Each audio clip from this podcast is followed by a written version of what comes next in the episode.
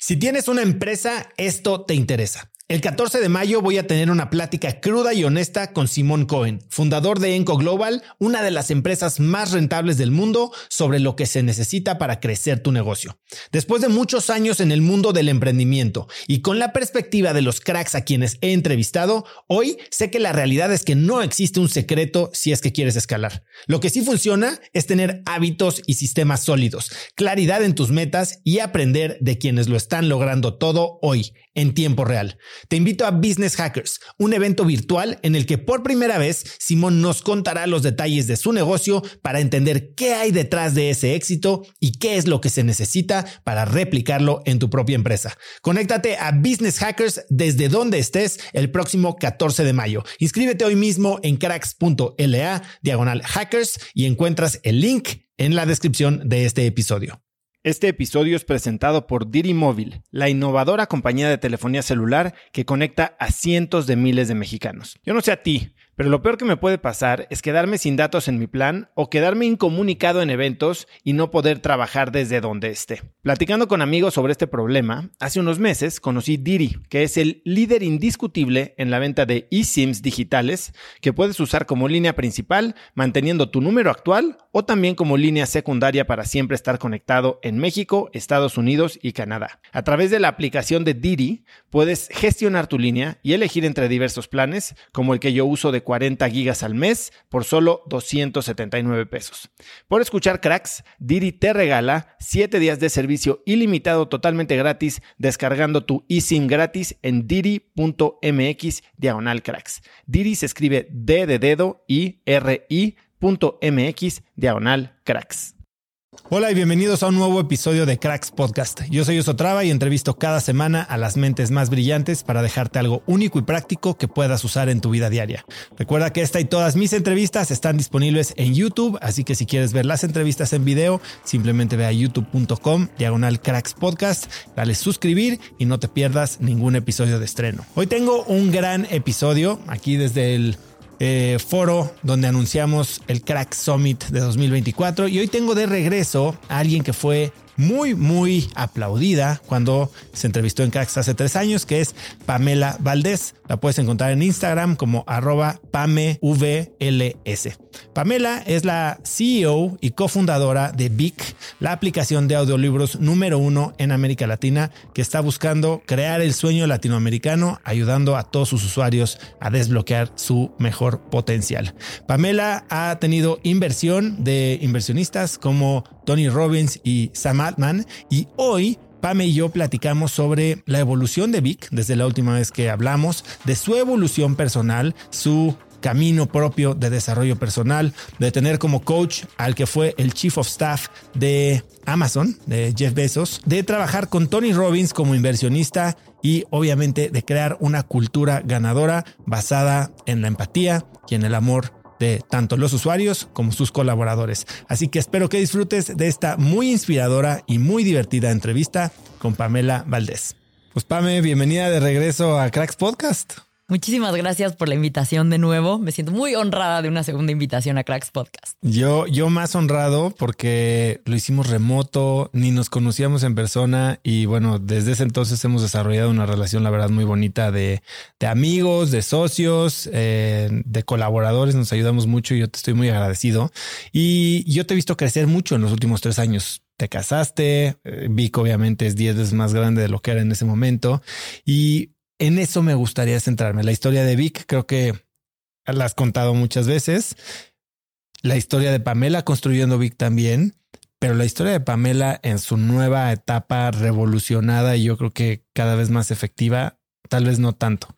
Y me gustaría arrancar entendiendo, conociendo más sobre este viaje que haces una vez al año en el que te caes del mapa por tres semanas.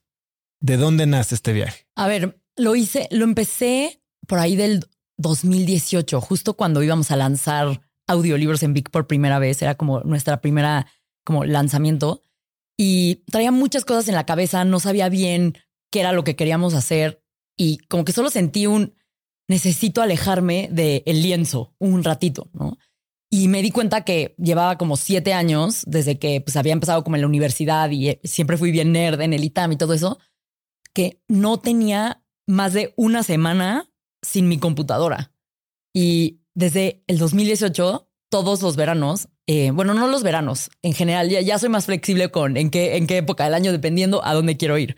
Pero me tomo alrededor de dos a tres semanas sin laptop, sin WhatsApp del trabajo, sin mail. O sea, literal, solo tengo mi WhatsApp personal que tiene mi familia y cinco personas más. Y, o sea, mi socio se queda a cargo y si hay algo urgente, él me puede contactar y nadie más. Y son tres semanas donde como que limpio a mi cerebro de todo estímulo externo. Este año, por primera vez, además lo hice sin redes sociales. O sea, literal eliminé Instagram, Twitter, todo así por, por las tres semanas.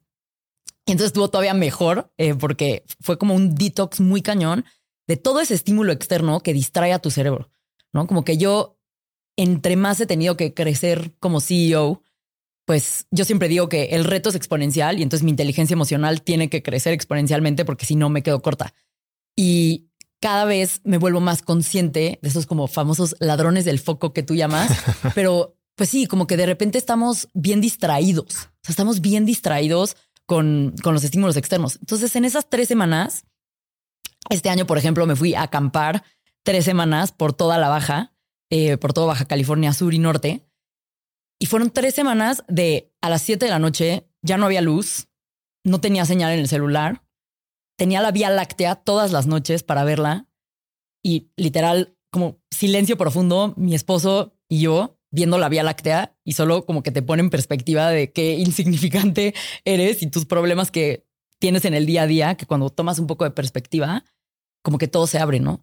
Y esto viene mucho de estas ganas de empezar a construir más mi empresa como una obra de arte, em, más que como un negocio.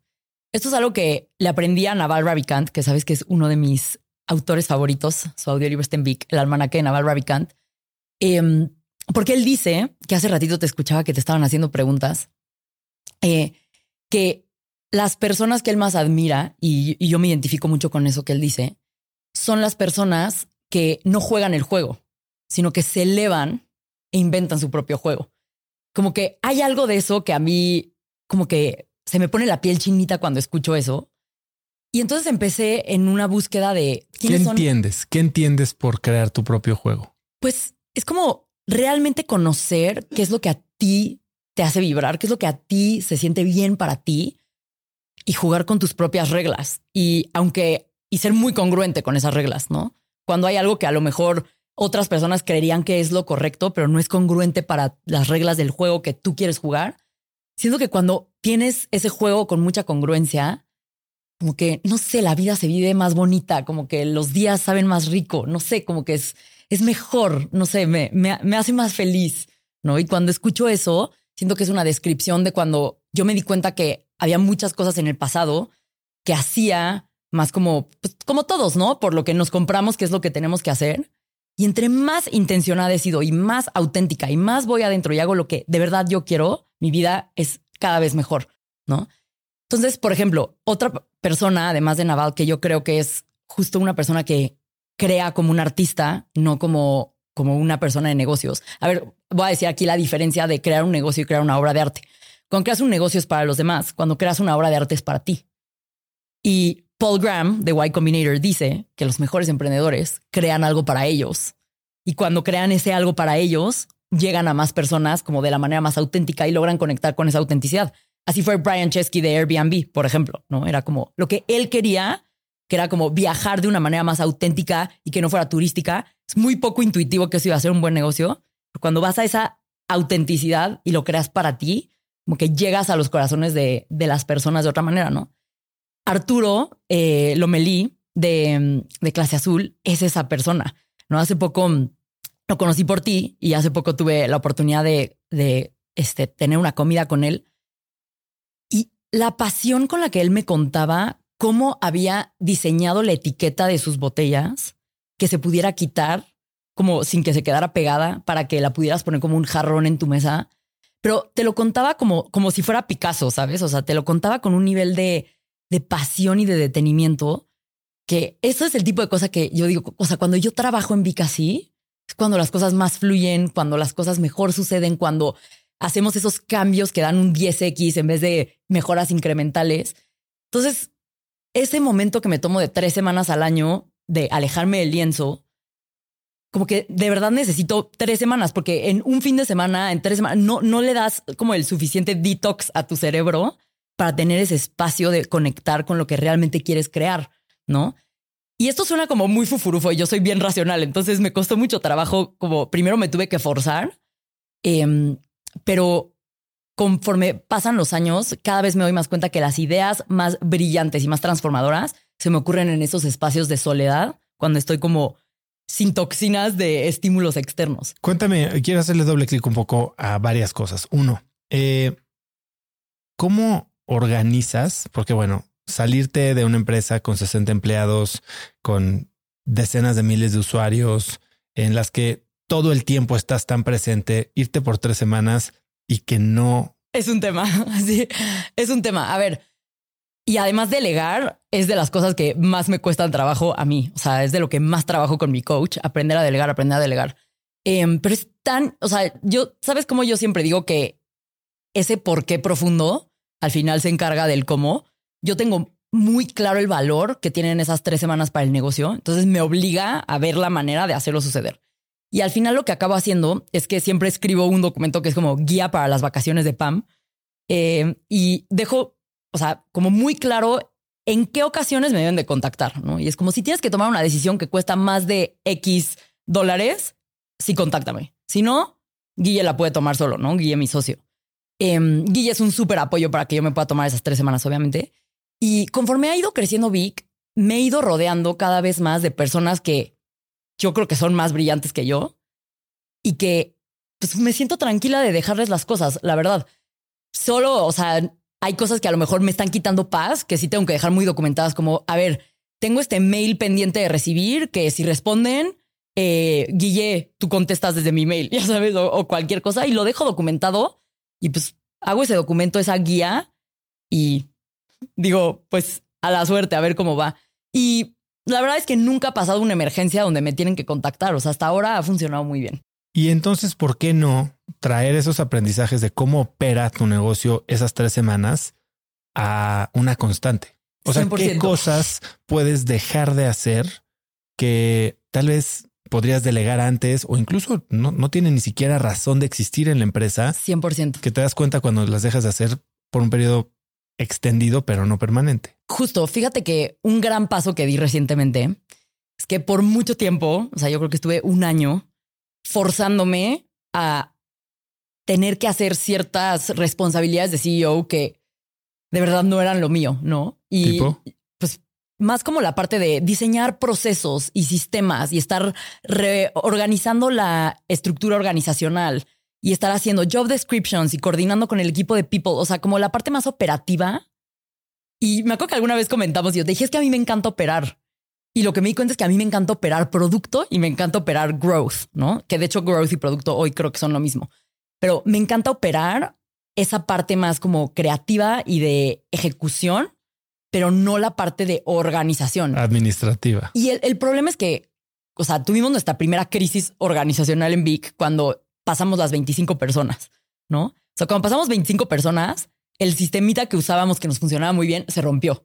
Y fue una crisis y tuvimos como un trimestre flat, así que no sabíamos qué estábamos haciendo. Nos repusimos rápido, lo arreglamos. ¿Qué falló de ese sistema? Es difícil de explicar como puntualmente qué, pero el tipo, por ejemplo, de reuniones que teníamos cuando éramos 10 personas, de, de repente, o sea, era muy fácil, ¿no? Entre Guy y yo nos poníamos de acuerdo. Tú hablas con Mike, tú hablas con eh, Chuchito Pérez, tal, tal, sí, y ya, lo hacíamos suceder. Ahora era como, bueno, ahora hay que asegurarnos que esto entre al sprint de ingeniería y coordinar con legal para, y de repente era como, todo es más difícil y era como, mi peor pesadilla es volverme un dinosaurio, porque tu superpoder como startup es ser esa agilidad, esa agilidad, justamente, ¿no?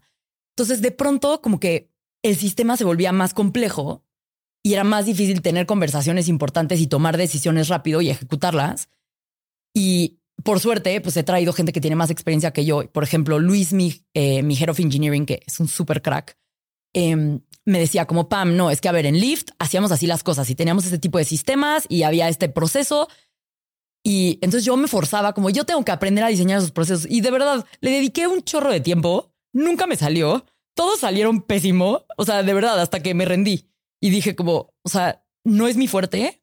Voy a traer a personas que son expertas en hacer esto, ¿no? Entonces, la primera persona que traje fue mi Head of People, eh, que ha, sido un super game changer. O sea, solo ves como la calidad como de efectividad más bien, no calidad, como efectividad de las contrataciones, o sea, que sí pasan sus periodos de prueba y, terminan siendo un fit cultural. De cuando está ella a cuando yo tenía que coordinar todo eso y es como 10 veces mejor. Em, y recientemente contraté a este rol que me encanta, que bueno, es, es medio desconocido, pero se llama Chief of Staff, que casi nadie sabe que es un Chief of Staff, pero mi coach, mi CEO coach, fue el Chief of Staff de Jeff Bezos. ¿no? Eh, se llama Colin Breyer, es el autor de este audiolibro que se llama Working Backwards. Y Colin justo me enseñó cuál era su job description, o sea, cuál era la descripción de su... De ¿Cómo se ve esa descripción de puesto? Eh, o sea, literal se llamaba Chief of Staff. Pero ¿qué hace? Y, y lo que hace es estar en el 100% de las reuniones en las que participa la CEO. Y, o sea, primero es muy forzado porque pues la persona no tiene tu cerebro, pero tienen que clonar tu cerebro para poder hacer cosas en tu lugar.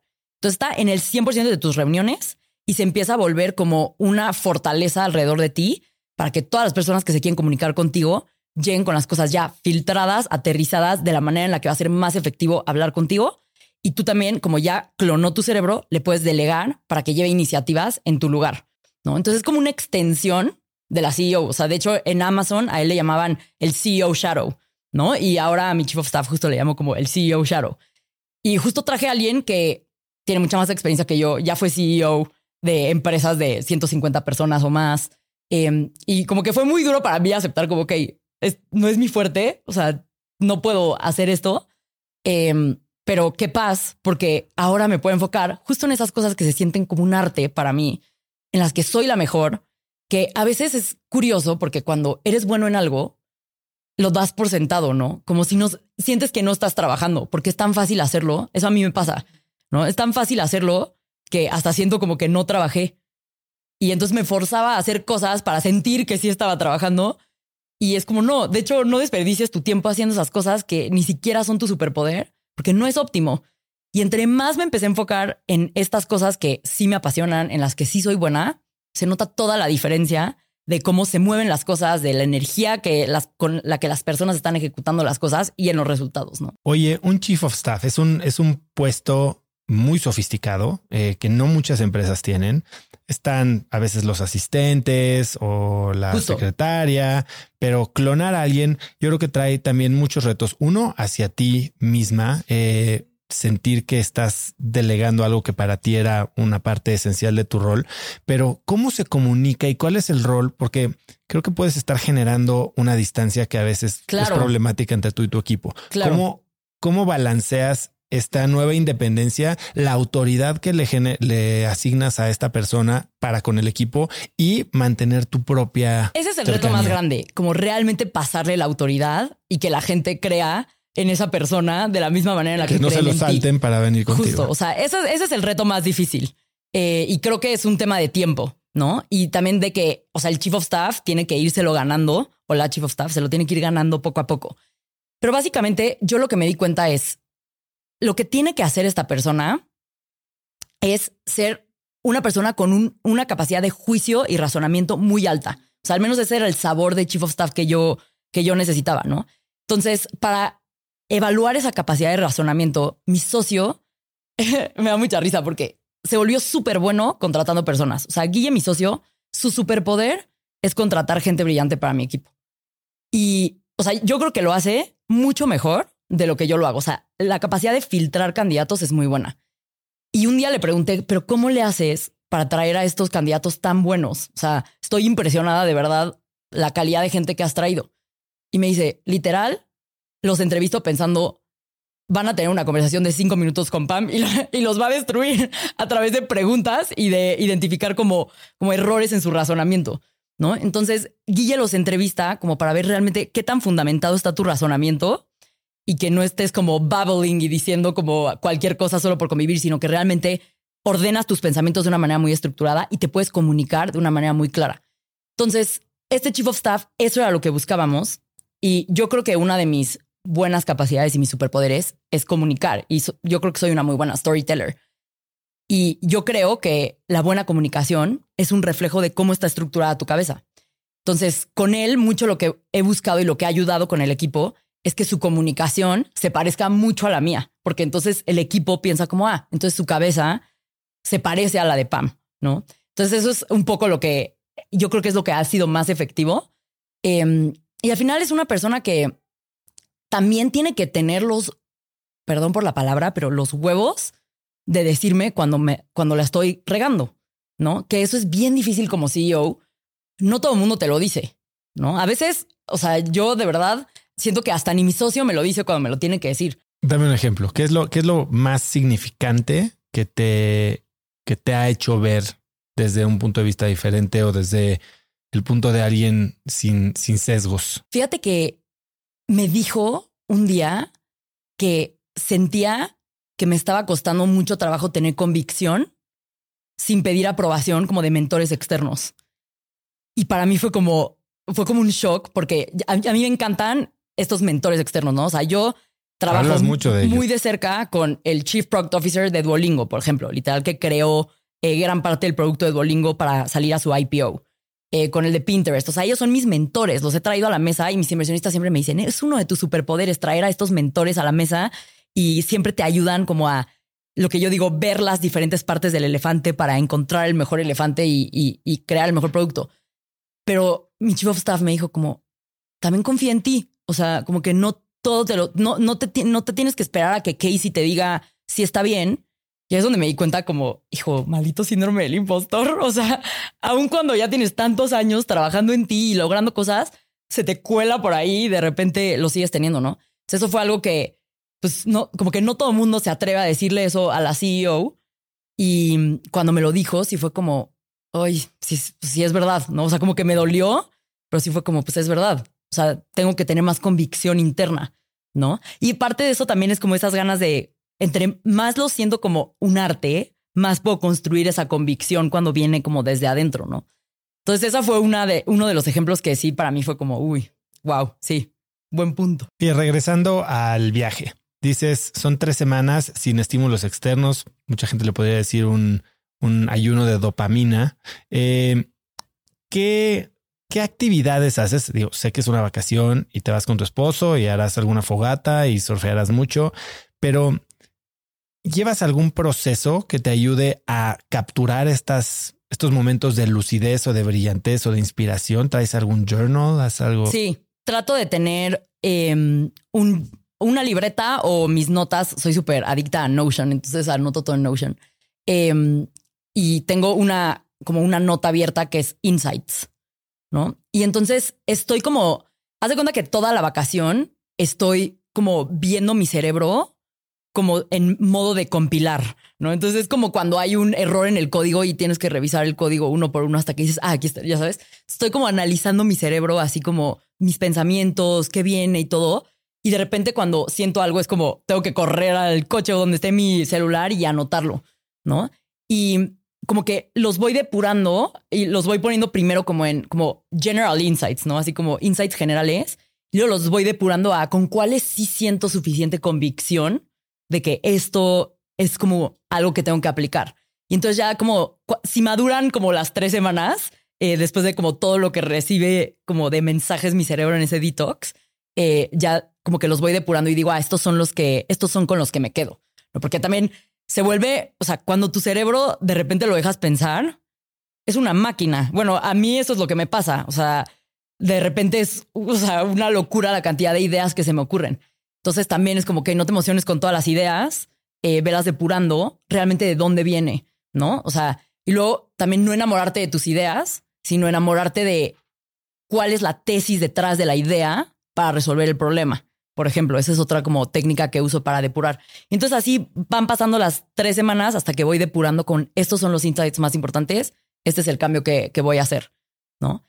Em, ahora en mi, en mi última vacación tuve un insight que para mí fue muy cañón. Yo creo que como el más valioso que, que rescaté de, de esas tres semanas. Em, que como que la semilla de ese insight se me plantó ahora que estuve en Stanford. El año pasado me, me fui a Stanford eh, en el verano, hackeando el sistema entrando a Stanford, porque ellos me pagaron para ir, estuvo muy cool. Em, pero bueno, estuve ahí, ahí en Stanford y en una clase nos explicaron que muchas veces creemos que estos genios como Steve Jobs o Trader Joe's, el este como super, es como Whole Foods en Estados Unidos, como que solo tenían un chip diferente, ¿no? Era como, eran unos genios. Y a Steve Jobs no se le ocurrió el iPhone como existe hoy.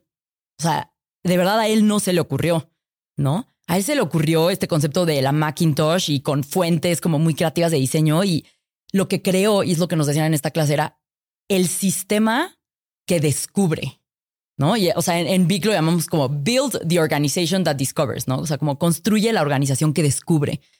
Y yo lo que me di cuenta es que muchas veces estábamos tratando de atinarle a esa idea perfecta y como que siempre como emprendedor siento que te pasa eso, es como cuando tenga la idea perfecta lo voy a lo voy a empezar o cuando tenga esto ya muy muy claro en mi cabeza lo voy a hacer. Y es como no, empieza y lo más importante, crea el sistema de mejora continua para que descubras. ¿no? Entonces, de la Macintosh, o sea, que no sé si te acuerdas de esa foto de cómo era la Macintosh a lo que hoy es el iPhone o lo que son los AirPods. O sea, eso es una organización que descubre, ¿no? Trader Joe's, igual es, que está como eh, cadena de, de como un supermercado. Un supermercado muy gourmet en Estados Unidos. Él empezó trayendo especias del Medio Oriente y creo que municiones y como varias cosas así y tenía un sistema que cada mes cortaba el 80% de productos que no se vendían y solo dejaba el top 20%. Con ese sistema fue creando esta curación tan gourmet para tener como el super más gourmet de todos, ¿no? Y entonces la clave no estuvo en Trader Joe's es un genio. La clave estuvo en cómo creó ese sistema para descubrir, ¿no? Entonces yo me di cuenta que el año pasado contraté gente muy brillante también ese fue un aprendizaje bien fuerte. Em, pero entonces, como que de repente estas personas querían tener esa solución como bala de plata y perdieron mucho tiempo en vez de estar pensando en cómo construir la organización que descubre. ¿No? Entonces, el, el insight más importante que yo me llevé es como, vamos a cambiar la manera en la que estamos aprobando las ideas aquí. O sea, no va a ser el silver, el silver bullet. Vamos a tomar un camino de mejora continua y de construir la organización que descubre, ¿no? Entonces, literal, así, todas mis reuniones, en todas mis all hands con el equipo, que son como estas reuniones con, con toda la empresa, así, ahora abro diciendo como construir la organización que descubre, construir la organización que descubre, o sea, como eso es lo que tenemos que hacer. Y pues es como en el, este libro de Good to Great que dice como, ¿quieres ser una persona que todo el tiempo adivina la hora o quieres construir la máquina más potente de crear relojes que siempre te den la hora, ¿no? Es como que ese fue un, un aprendizaje muy importante para mí, de como que el insight más importante de esta última detox vacación. Se te sembró en Stanford, maduró en, en la vacación. ¿Y cómo se ve un sistema que descubre? Lo sigo tratando de descifrar, pero lo más importante es que te obsesionas con el problema, no con la solución, pero si tienes una visión de la solución. O sea, tienes una visión muy como, ¿cómo decirlo? Intencionada de qué quieres, pero mucha flexibilidad de cómo. Strong opinions loosely held. Sí, pero más que strong opinions loosely held, es como si hay una visión, porque este es otro aprendizaje que no, ese no fue de esta vacación, fue como más de, de otros años desde que platicamos. Es muy famoso este concepto de lean startup, ¿no? De, ay, sí, te tira, o sea, y se, podría malinterpretar lo que estoy diciendo de construir la organización que descubre con Lean Startup, que lo que te dice Lean Startup es avienta espagueti a la pared hasta que algo pegue y ya cuando pegue ves qué haces con eso. Yo no creo que Tesla, ni el iPhone, ni ChatGPT, que, o sea, de OpenAI, se crearon así. Ellos no estaban aventando espagueti a la pared y de la nada les pegó. No, no, no. Tenían una visión muy clara del mundo pero la apertura de experimentar en cierto rango de esa visión, ¿no? Entonces, Steve Jobs, el iPhone sí es muy diferente a la Macintosh, pero tienen una visión que, que lo une, ¿sabes? Hay una visión que lo une. Entonces, yo lo que me he dado cuenta es, no, o sea, la clave de esa organización que descubre es tener esa visión clara y esa visión como que no se la puedes delegar a el, el, equipo de ingeniería, no se la puedes delegar al equipo de producto, no se la puedes delegar a la persona brillante que contrataste, que dice cosas tan inteligentes que crees que es más inteligente que tú. Esa visión es tuya como líder. Es lo más valioso que tienes, es esa visión. Y entre más tiempo pasas aclarando esa visión, más efectivo es la ejecución de esa visión, ¿no? Entonces, el año pasado, y bueno, de hecho desde un año antes, empecé a pasar mucho tiempo aclarando esa visión de cómo realmente hacia dónde quiero que vaya Vic, ¿no? Si voy a crear Vic como una obra de arte, ¿cuál es mi visión de esa obra de arte? ¿No? O sea, ¿cómo quiero que se vea? ¿Qué quiero que, que sea en 10 años? Porque hoy ya hemos logrado cosas de las que me siento muy orgullosas, pero yo siento que es el día uno, ¿no? Entonces, ¿cuál es esa visión? Y ya que la aterrizas, entonces creas rituales en los equipos para estar validando esa visión constantemente. O sea, no es rituales para experimentar y descubrir. No, no, no. Es rituales para descubrir la manera más efectiva de ejecutar esa visión. Dame un ejemplo de un ritual. Un ejemplo de un ritual es el experiment review, ¿no? Eh, por ejemplo, el equipo de producto hace muchos experimentos y algo que no teníamos nosotros bien estructurado, de hecho estamos apenas empezando a, establecer, pero es el ejemplo más reciente que tengo, es después de que haces un experimento, trae a las personas que idearon ese experimento a la mesa y discutan qué aprendieron. O sea, es una tontería, pero antes lo que hacíamos era como poníamos una captura de pantalla de los resultados de las métricas y no nos deteníamos a analizar bien qué pasó. Un paso que dimos adelante antes de llegar a esto que te digo que esta es la siguiente evolución que vamos a hacer, era que antes solo veíamos las métricas eh, contraté una persona muy buena en el equipo, que es un crack de diseño, que trajo esta perspectiva de el usuario y entrevistar al usuario siempre y tener como la voz del usuario muy presente. Y, por ejemplo, ahora no solo analizamos las funcionalidades que experimentamos en el producto con datos, también las, las analizamos con información cualitativa. O sea, vamos y hablamos con humanos y vemos qué te pareció, qué problema tuviste y entonces entendemos, ah, esto dice, la data te dice o los datos te dicen qué pasó, pero la información cualitativa te dice por qué pasó. Y entonces solo tener un ritual que te permite unir esos dos hace toda la diferencia. En un inicio no teníamos ni el ritual de ver la data ni el ritual de ver la información cualitativa, ¿no? Esos fueron rituales como anteriores. Em, otro ritual, eh, por ejemplo, es que en, te digo que en Vic tenemos esta reunión eh, con toda la empresa que yo llamo el Mount Olympus, eh, porque en Vic. Modesta. no, no es por eso, es porque eh, nosotros, o sea, la visión que tenemos con Vic es que todas, las, o sea, no sé si viste la película de Hércules, pero seguro sí. Pero te acuerdas cómo Hércules nace siendo este bebé todo como brillante porque tiene superpoderes, porque es un dios. Y de la nada es Hércules puberto que está todo flacucho, como que ya está como perdido en su vida. Y llega Filoctetes y lo empieza a entrenar y le empieza a decir, así se ve la grandeza, y lo empieza a rodear de esas cosas que le van a ayudar a construir la grandeza, y de la nada Hércules es otra vez un dios, pero ese, esa, esa capacidad de ser dios ya la traía adentro, no se la dio Filoctetes. Filoctetes le ayudó a construir la disciplina y le dio las herramientas para convertirse como en ese Hércules, ¿no? la visión que tenemos con Vic justamente es que todos los usuarios que, y, y las usuarias, porque hay muchísimas usuarias que llegan a Vic llegan siendo ese Hércules que se siente perdido, como que dicen como, ay, o sea, quiero hacer un cambio en mi vida y casi siempre llegan porque tienen ese como cambio que quieren hacer y no saben cómo. Y lo que nosotros queremos ser es filoctetes que te ayuda a hacer ese cambio, pero no solo somos filoctetes, sino que somos el camino para que Hércules cuando ya es un superhéroe, o Sotrava, o muchas de nuestras creadoras, cuando ya lograron algo que pueden contar una historia al respecto, somos ese canal para que Filoctetes te cuenta esta historia y te ayuda a formar los hábitos para ejecutar eso en tu vida, ¿no? Es como tenemos todo este trip de la historia de Hércules, eh, que yo uso mucho como para explicarle al equipo qué queremos construir. La reunión donde nos juntamos todos es el Mount Olympus, ¿no? El, el, Olimpo como, como en la película de Hércules. Entonces, bueno, después de haber dicho esto del Mount Olympus, en esta, en esta reunión eh, del Mount Olympus, todos las reuniones que tenemos. Está todo el equipo en, es una reunión virtual. Vi es una empresa 100% remota, o sea, no tenemos oficina, todo el mundo trabaja desde su casa. Siempre los primeros 10 minutos de esa reunión entrevistamos a una o un usuario de Vic.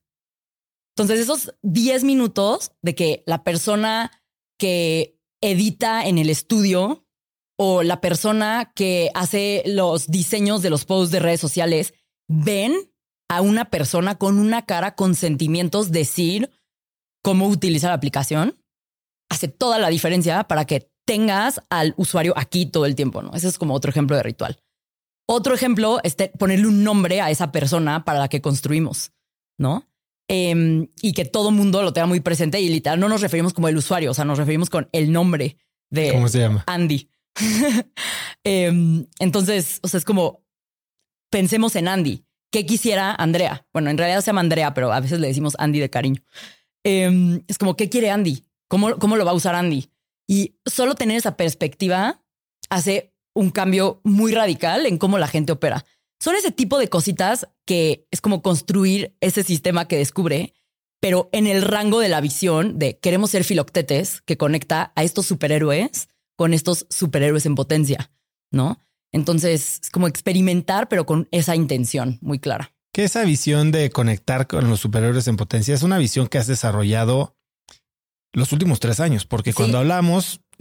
Apenas iba a empezar eso.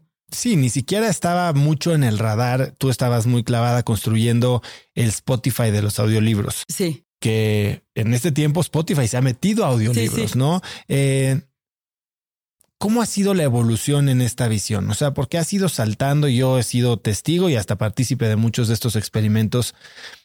¿De dónde vienes y a dónde va esta visión de Vic? Que entiendo que tiene la misión de desbloquear el potencial de tus usuarios. Sí, Sí, justamente nosotros le llamamos a esta misión construir el sueño latinoamericano, ¿no? O sea, yo creo que en Estados Unidos hay un sueño americano que, claro, me van a decir, ay, pero es por muchísimas cosas. Y en Estados Unidos, sí, sí, sí. Pero hay una cosa bien importante en Estados Unidos, se llama mentalidad. Ahí todos creen que se puede. Y sí, hay más razones para creer que se puede, porque hay más historias de éxito que te dicen que se puede. Pero yo creo que gran parte del problema de Latinoamérica y la razón por la que amo Cracks Podcast y todo lo que haces es una crisis de inspiración. O sea, la gente, sí hay una crisis de educación, por ejemplo, pero la educación la buscas cuando ya tienes claro por qué quieres estar educado. Y para querer estar educado tienes que estar inspirado, ¿no? Entonces, yo siempre le digo al equipo que nosotros vamos a construir ese sueño latinoamericano reprogramando esas historias en la cabeza de las personas para que se den cuenta que ese superhéroe en potencia ya lo tienen, que no es culpa del patriarcado, que no es culpa de todas estas otras cosas que sí influyen, pero ¿qué puedes hacer que está en tu cancha? Sí, esas cosas influyen, pero ¿qué puedes hacer que está en tu cancha para desbloquear ese superhéroe, no? A la hora de que estamos buscando como construir este sueño latinoamericano, yo me doy cuenta, porque en un inicio, queriendo ser esta app de audiolibros, pues la mayoría de los audiolibros ni siquiera existen en español, ¿no?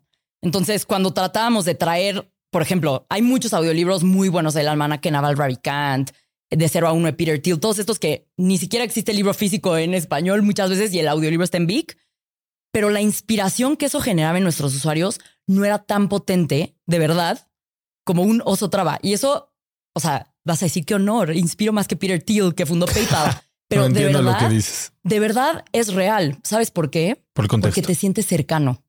Porque te sientes cercano. Y entonces el agente más potente de cambio es la historia para mí, la historia que te cuentas en tu cabeza. O sea, eso es lo más potente que tú tienes para cambiar tu vida. Y no somos lo suficientemente creativos para contarnos buenas historias. Necesitamos inspirarnos de historias de otros. O sea, eso es algo que he visto una y otra vez. Entonces, para que tengamos esas historias de otros, se tienen que sentir cercanas. Y lo que nos dimos cuenta, o sea, un, poco era parte de esa misión, era estos creadores son esas historias cercanas. O sea, cuando tú le preguntas a cualquier persona, a nuestros amigos, a nuestras amigas, porque somos nosotros mismos usuarios de Vic, ¿quién los inspira?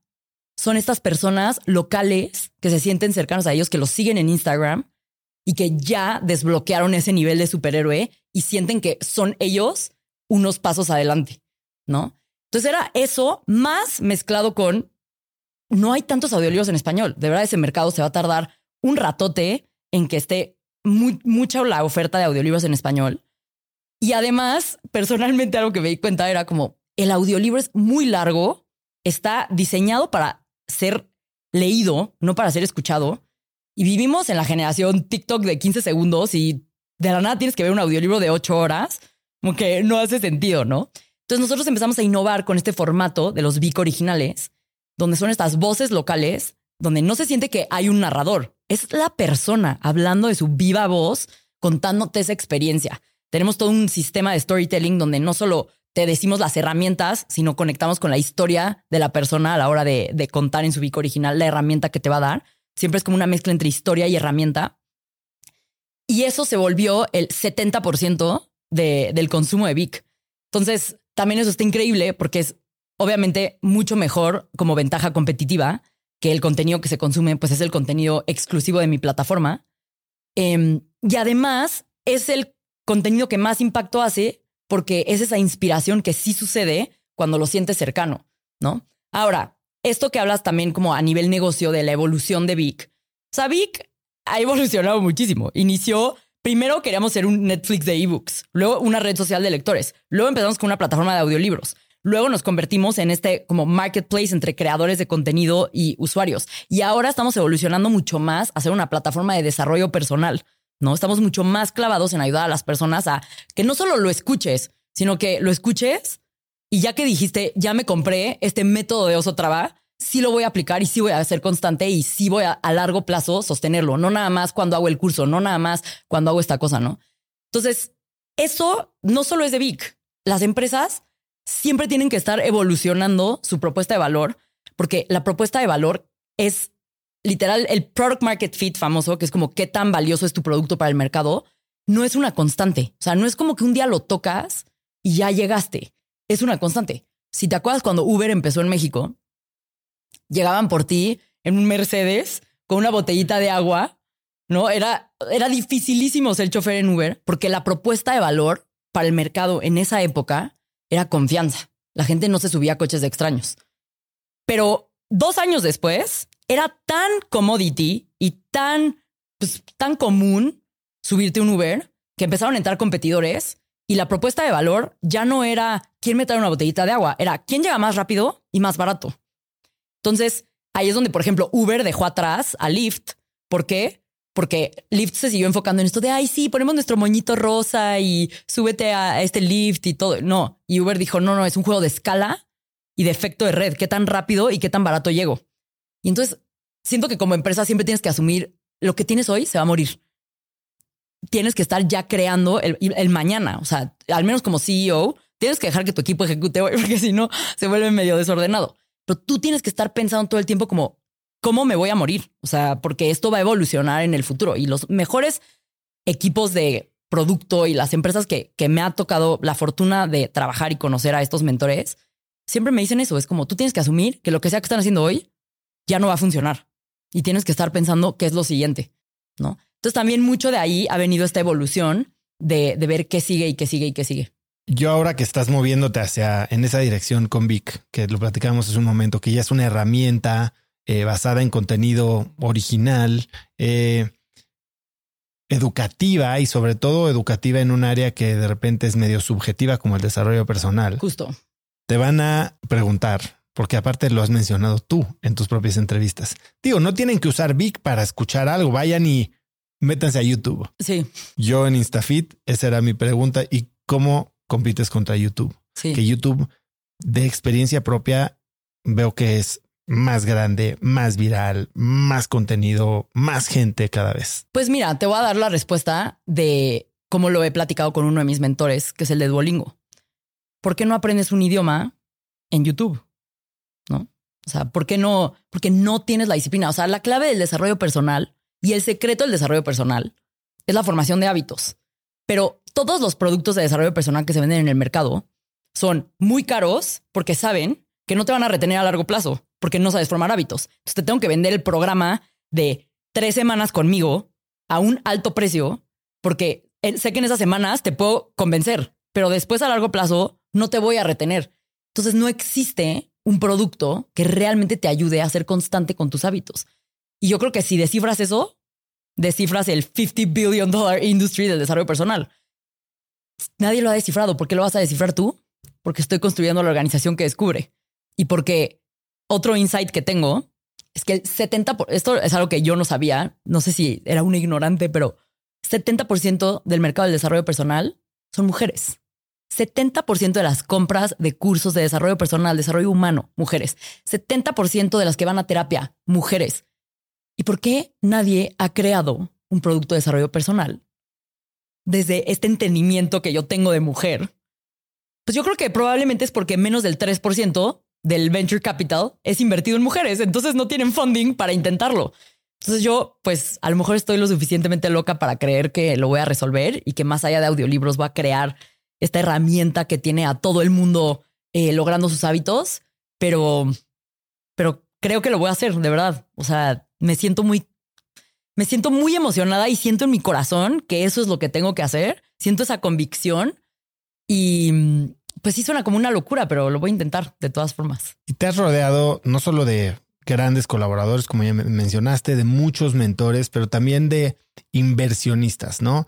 Y tienes como inversionista eh, en la última ronda a Lorena Ochoa y eh, en particular a Tony Robbins, ¿no? Tony Robbins, el gigante de gigantes del desarrollo personal. Y a Sam Altman de OpenAI. Hablando de desarrollo personal, creo que pensarías que Tony Robbins puede traer mucho valor a la misión de Vic. Justo. Cuéntame un poco cómo ha sido esa experiencia. No, a ver, el día que conocí a Tony Robbins ya en persona, sí dije como, wow, o sea, sí, de verdad, o sea, con suficiente determinación puedes llegar a cualquier persona, porque Tony Robbins es alguien que, o sea, filtros para llegar a él, o sea, más que el presidente, ¿eh? de verdad está bien cañón, o sea, me tardé, yo creo que como año y medio cocinándolo hasta que, hasta que ya lo logré. Em, pero fue como mucha determinación. O sea, yo estaba muy clara como, como el nombre más grande del desarrollo personal es Tony Robbins, ¿no? O sea, él yo creo que es quien ha creado como pues el movimiento más grande de desarrollo personal. Eh, además de que yo me identifico mucho con, o sea, mi papá me contaba estas historias como de Tony Robbins de tú controlas las historias de tu cabeza y así, que, que han sido gran parte como de mi desarrollo personal. Y entonces, o sea, me acuerdo un momento que sí fue muy interesante fue pues en esta conferencia de, de, EXMA, que fue cuando ya después de que había invertido en, en Vic, pero pues todavía no nos habíamos conocido en persona. Y me acuerdo que estaban así, todo el mundo en estas salas VIP en la conferencia de EXMA, todos los speakers, ¿no? Estabas tú, estaba Arturo Elias Ayub y todo el mundo estaba como en esas salas y nadie iba a conocer a Tony Robbins y todo el mundo era así como, nadie lo vamos a conocer. Está rodeado del servicio secreto. Literal, estaba, o sea, parecía el FBI ahí, este, afuera. Y de la nada me escribe su asistente y me dice, sí te va a conocer. Tiene 10 minutos. Literal, así me pasan atrás del escenario de Exma, así como tres camionetas blindadas, así una cosa como bien extraña. Y de nada entro así como un cuartito todo raro, un sillón así gigante como de trono. Y nada más, o sea, volteo a ver a Tony Robbins así de que dos metros y me abraza y me da un beso en la cabeza literal, así como, qué gusto al fin conocerte, estoy súper inspirado por lo que estás haciendo. Y yo así como, había 35 mil personas en este estadio, todos estos speakers y como síndrome del impostor al máximo, como, ¿qué hago yo aquí con Tony Robbins, no? Y como que nos vimos a los ojos y porque además ya había invertido en Vic, pero yo quería convencer a Tony de que me diera pues muchas más cosas de solo invertir en Vic. Eh, de esas todavía no puedo hablar, pero muy pronto hablaré de ellas. Em, entonces quería convencerlo de que hiciéramos como cosas más grandes que solamente su inversión en Vic. Y entonces como que nos vemos a los ojos y me acuerdo que le digo como Tony, tú haces muchísimo impacto ya con tus conferencias y todo lo que haces en Estados Unidos, pero aquí la gente está, o sea, literal uniéndose a cárteles de droga porque no creen que hay otra opción. Y obviamente su contexto es muy distinto y todo, pero solo una historia que los empodere de una voz tan fuerte, el cambio que podemos hacer aquí es tan más de, mayor magnitud que pues una general clase media que ya existe en Estados Unidos que vive un poco mejor, que claro que eso es bueno, pero aquí el problema es mucho más grave, ¿no? Y no digo que solo se va a solucionar con Tony Robbins, pero creo que una parte de es esa mentalidad que pues no solo Tony Robbins, sino todos estos creadores eh, tienen eh, para compartir, ¿no? Es como que nos vemos a los ojos, se le ponen como los ojos llorosos y me abraza y me dice como vamos a hacerlo y entonces pues ya luego les platicaré cómo termina esa historia. Eh, pero ese momento como de esta persona como tan icónica que nadie, o sea, nadie de los que estaban aquí tuvieron la oportunidad de conocer y aquí estoy yo tomándome una foto con él así con mi t-shirt amarilla como wow, ¿no? O sea, realmente como cuando tienes claro qué quieres hacer con suficiente determinación y estar ahí. O sea, estuve literal como año y medio así, follow up, follow up, follow up a los emails así hasta que me, hasta que me contestaron. y pues llegué a estar con él y ahí tengo mi foto con él y, y muy emocionada de lo que vamos a construir con él además. Algo que también ha pasado creo que en los últimos ni siquiera tres años. Mencionaste a Sam Altman, ¿no? El fundador de OpenAI, ChatGPT, es inversionista a través de Y Combinator. Em, pero la tecnología está avanzando a una velocidad increíble y ha destruido, literal, destruido compañías porque lo que antes costaba millones de dólares de construir, ahora es prácticamente incluido en una suscripción de 20 dólares al mes, ¿no? De, de OpenAI. Y me acuerdo que platicábamos hace unos meses y me decías, estoy sufriendo porque estamos pasando un momento difícil en el que el trabajo de un año, algo que nos ha costado cientos de miles de dólares desarrollar, no está yendo en el camino correcto y hoy hay otras tecnologías que ya lo hacen inútil. Cuéntame de ese momento y cómo piensas cuando las cosas no te salen bien. Pues a ver, es que hubo un punto en el que nos dimos cuenta que ya solamente el juego de puro contenido, pues de nuevo, ¿no? Evoluciona la propuesta de valor. Eh, y pues aunque Vic vende varios millones de dólares eh, al año, pues al final eso no es lo importante, ¿no? Es vas a llegar a ese billón de personas, que es como lo mínimo aceptable que estoy dispuesta a, a tener como meta o no. Y de repente, como que como fundador, empiezas a ver una tecnología tan disruptiva como es la inteligencia artificial, que literal para mí ha sido además muy emocionante porque siento que estoy viviendo lo que mis papás vivieron cuando Steve Jobs estaba creando la computadora. O sea, de verdad, lo veo y digo como, o sea, es un momento histórico, ¿no? O sea, como wow, de verdad. Em, y yo lo que creo es que hay que entender que la tecnología no destruye. O sea, como que yo siento que hay muchas personas que están teniendo esta energía de miedo, como de, ay, es que va a eliminar mi trabajo. Y a ver, la realidad es que a nosotros sí hubo muchas cosas que se automatizaron en Vic y tuvimos que hacer muchos cambios en el equipo y tuvimos que hacer cosas distintas porque pues ahora era más efectivo hacerlas de otra manera, ¿no? Em, y yo lo que creo es que la gente no se da cuenta que históricamente la tecnología ha creado más trabajos de los que ha destruido. O sea, solamente si ves la historia de la humanidad, eso es lo que ha pasado. O sea, simplemente ser creador de contenido no era un trabajo hace 10 años, ¿no? Y hoy lo es. Entonces, es más como tener ese chip de qué es lo nuevo cuáles son estos nuevos trabajos y nuevas herramientas que se van a crear con la inteligencia artificial. Y para mí es como estamos en esta etapa donde además de audiolibros y contenido en audio, queremos innovar. Existe además, estamos en el punto exacto donde la tecnología está innovando para construir literalmente lo que quieras, ¿no? Ahora, yo soy muy escéptica cuando dicen como vamos a construir una empresa de inteligencia artificial. Es como no, no, no. ¿Qué problema vas a resolver?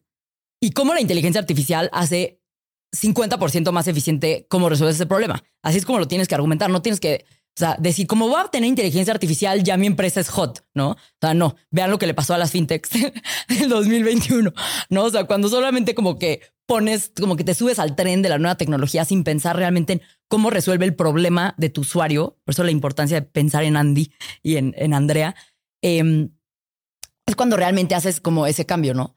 Y yo lo que creo es que si tú vas por la vida pensando, ay, no, es que, esta inteligencia artificial, ¿qué va a hacer? Me va a quitar mi trabajo. Ya es como te estás eliminando de la frase que dije que pondría en el cielo en mi último eh, episodio de Cracks Podcast. Hay más posibilidades. O sea, literal, al contrario, piensa todos los nuevos trabajos que esto va a crear.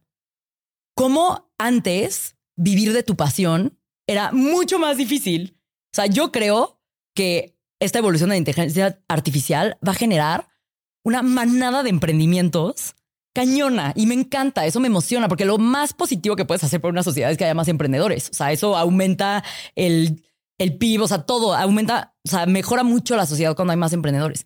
Entonces yo creo que es más tener una perspectiva de cómo lo usas de manera más eficiente, no de miedo. Ahora, cuando eres un fundador y estás viendo que todo está cambiando a, a tu alrededor, sí es difícil tener esa claridad de, ok, ahora cómo cambia nuestro roadmap de producto, ¿no? O sea, cómo cambia lo que queremos construir. En este caso en particular, que ya habías invertido mucho tiempo, tu equipo estaba subido en una misión, habías invertido mucho dinero y todo eso se iba a la basura, ¿cómo evitas necear y subirte al ser presa del, del costo hundido? Es que no puedes pensar así, es lo que te digo. Tienes que asumir que eso de todas formas ya se va a morir.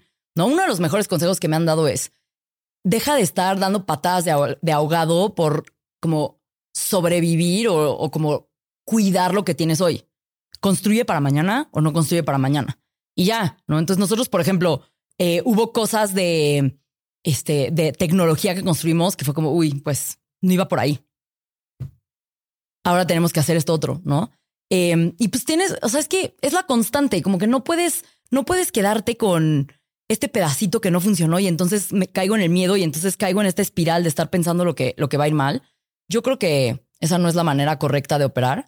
Y más es como cómo piensas en las oportunidades, ¿no? Lo que platicábamos en Adweek, ¿no? Que, o en Advertising Week, que yo creo que la manera más inteligente de pensar en la inteligencia artificial es esto que me dijo uno de mis mentores, donde si ves como ha habido históricamente estos shifts o estos como cambios de plataforma, el más grande fue cuando empezó el Internet, después es cuando empezó el celular.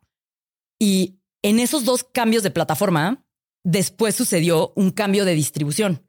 Cuando sucedió el cambio de distribución es cuando nació todas estas empresas que conocemos, Facebook, Pinterest, Uber, etcétera. O sea, cuando fue el Internet, primero fue el Internet, tardó algunos años antes de que naciera Google. Y cuando nació Google, fue el cambio de distribución que permitió, como habilitó, que ahora cualquier persona pudiera crear un negocio que fuera encontrado en el Internet, ¿no?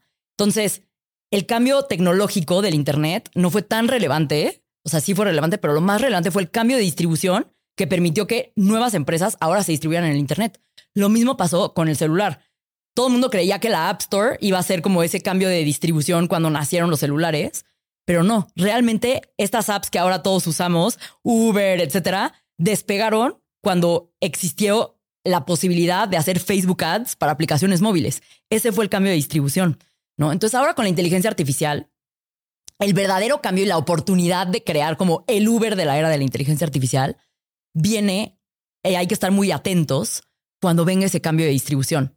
Tal vez van a hacer estos custom GPTs que sacó OpenAI. No lo sé. Todavía no, todavía no veo yo claro que ese sea el cambio de distribución. Pero ¿Has, usado alguno? Eh, no, la verdad. He creado los míos propios para uso personal. ¿Cuál has creado? Em, soy muy nerd, pero tengo un sistema para hacer la lista de el súper con mi esposo y que nos ordene de la manera más eficiente los ingredientes para que cuando mi esposo vaya al súper lo más rápido posible encuentre todos los ingredientes. ¿no? Entonces tengo. metes una lista y te la ordena por pasillo. Sí, o sea, tengo como un. Exacto, literal. Pero como que lo fui entrenando con cómo está organizado el súper, de dónde voy al súper. ¿no? Entonces, digo, esa es mi manera de aportar a, la casa, ¿no? a, las tareas de, ir al súper que no me gusta hacer de la manera tradicional. ¿no? Entonces, e, ese tipo de cosas hago yo con mis, con mis custom GPTs. Em, pero por ejemplo, puede ser que estos custom GPTs que dicen que es como la App Store de Chat GPT sean ese shift de distribución. Puede ser. Dicen que a veces para ese shift o ese como cambio de distribución se necesita también un dispositivo.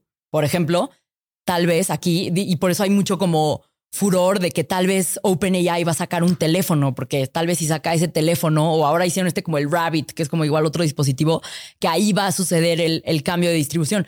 creo que como emprendedor tienes que estar al pendiente de indicaciones de que viene ese cambio de distribución.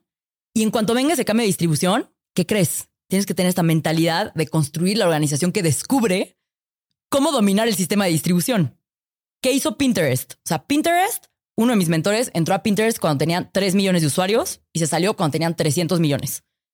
Cuando entró, Facebook dependía, perdón, Pinterest dependía para crecer del Open Graph de Facebook, que era el poder invitar a tus amigos. Facebook después dijo como están comiéndose mi lunch, cerró eso y entonces Pinterest dejó de crecer por un ratote.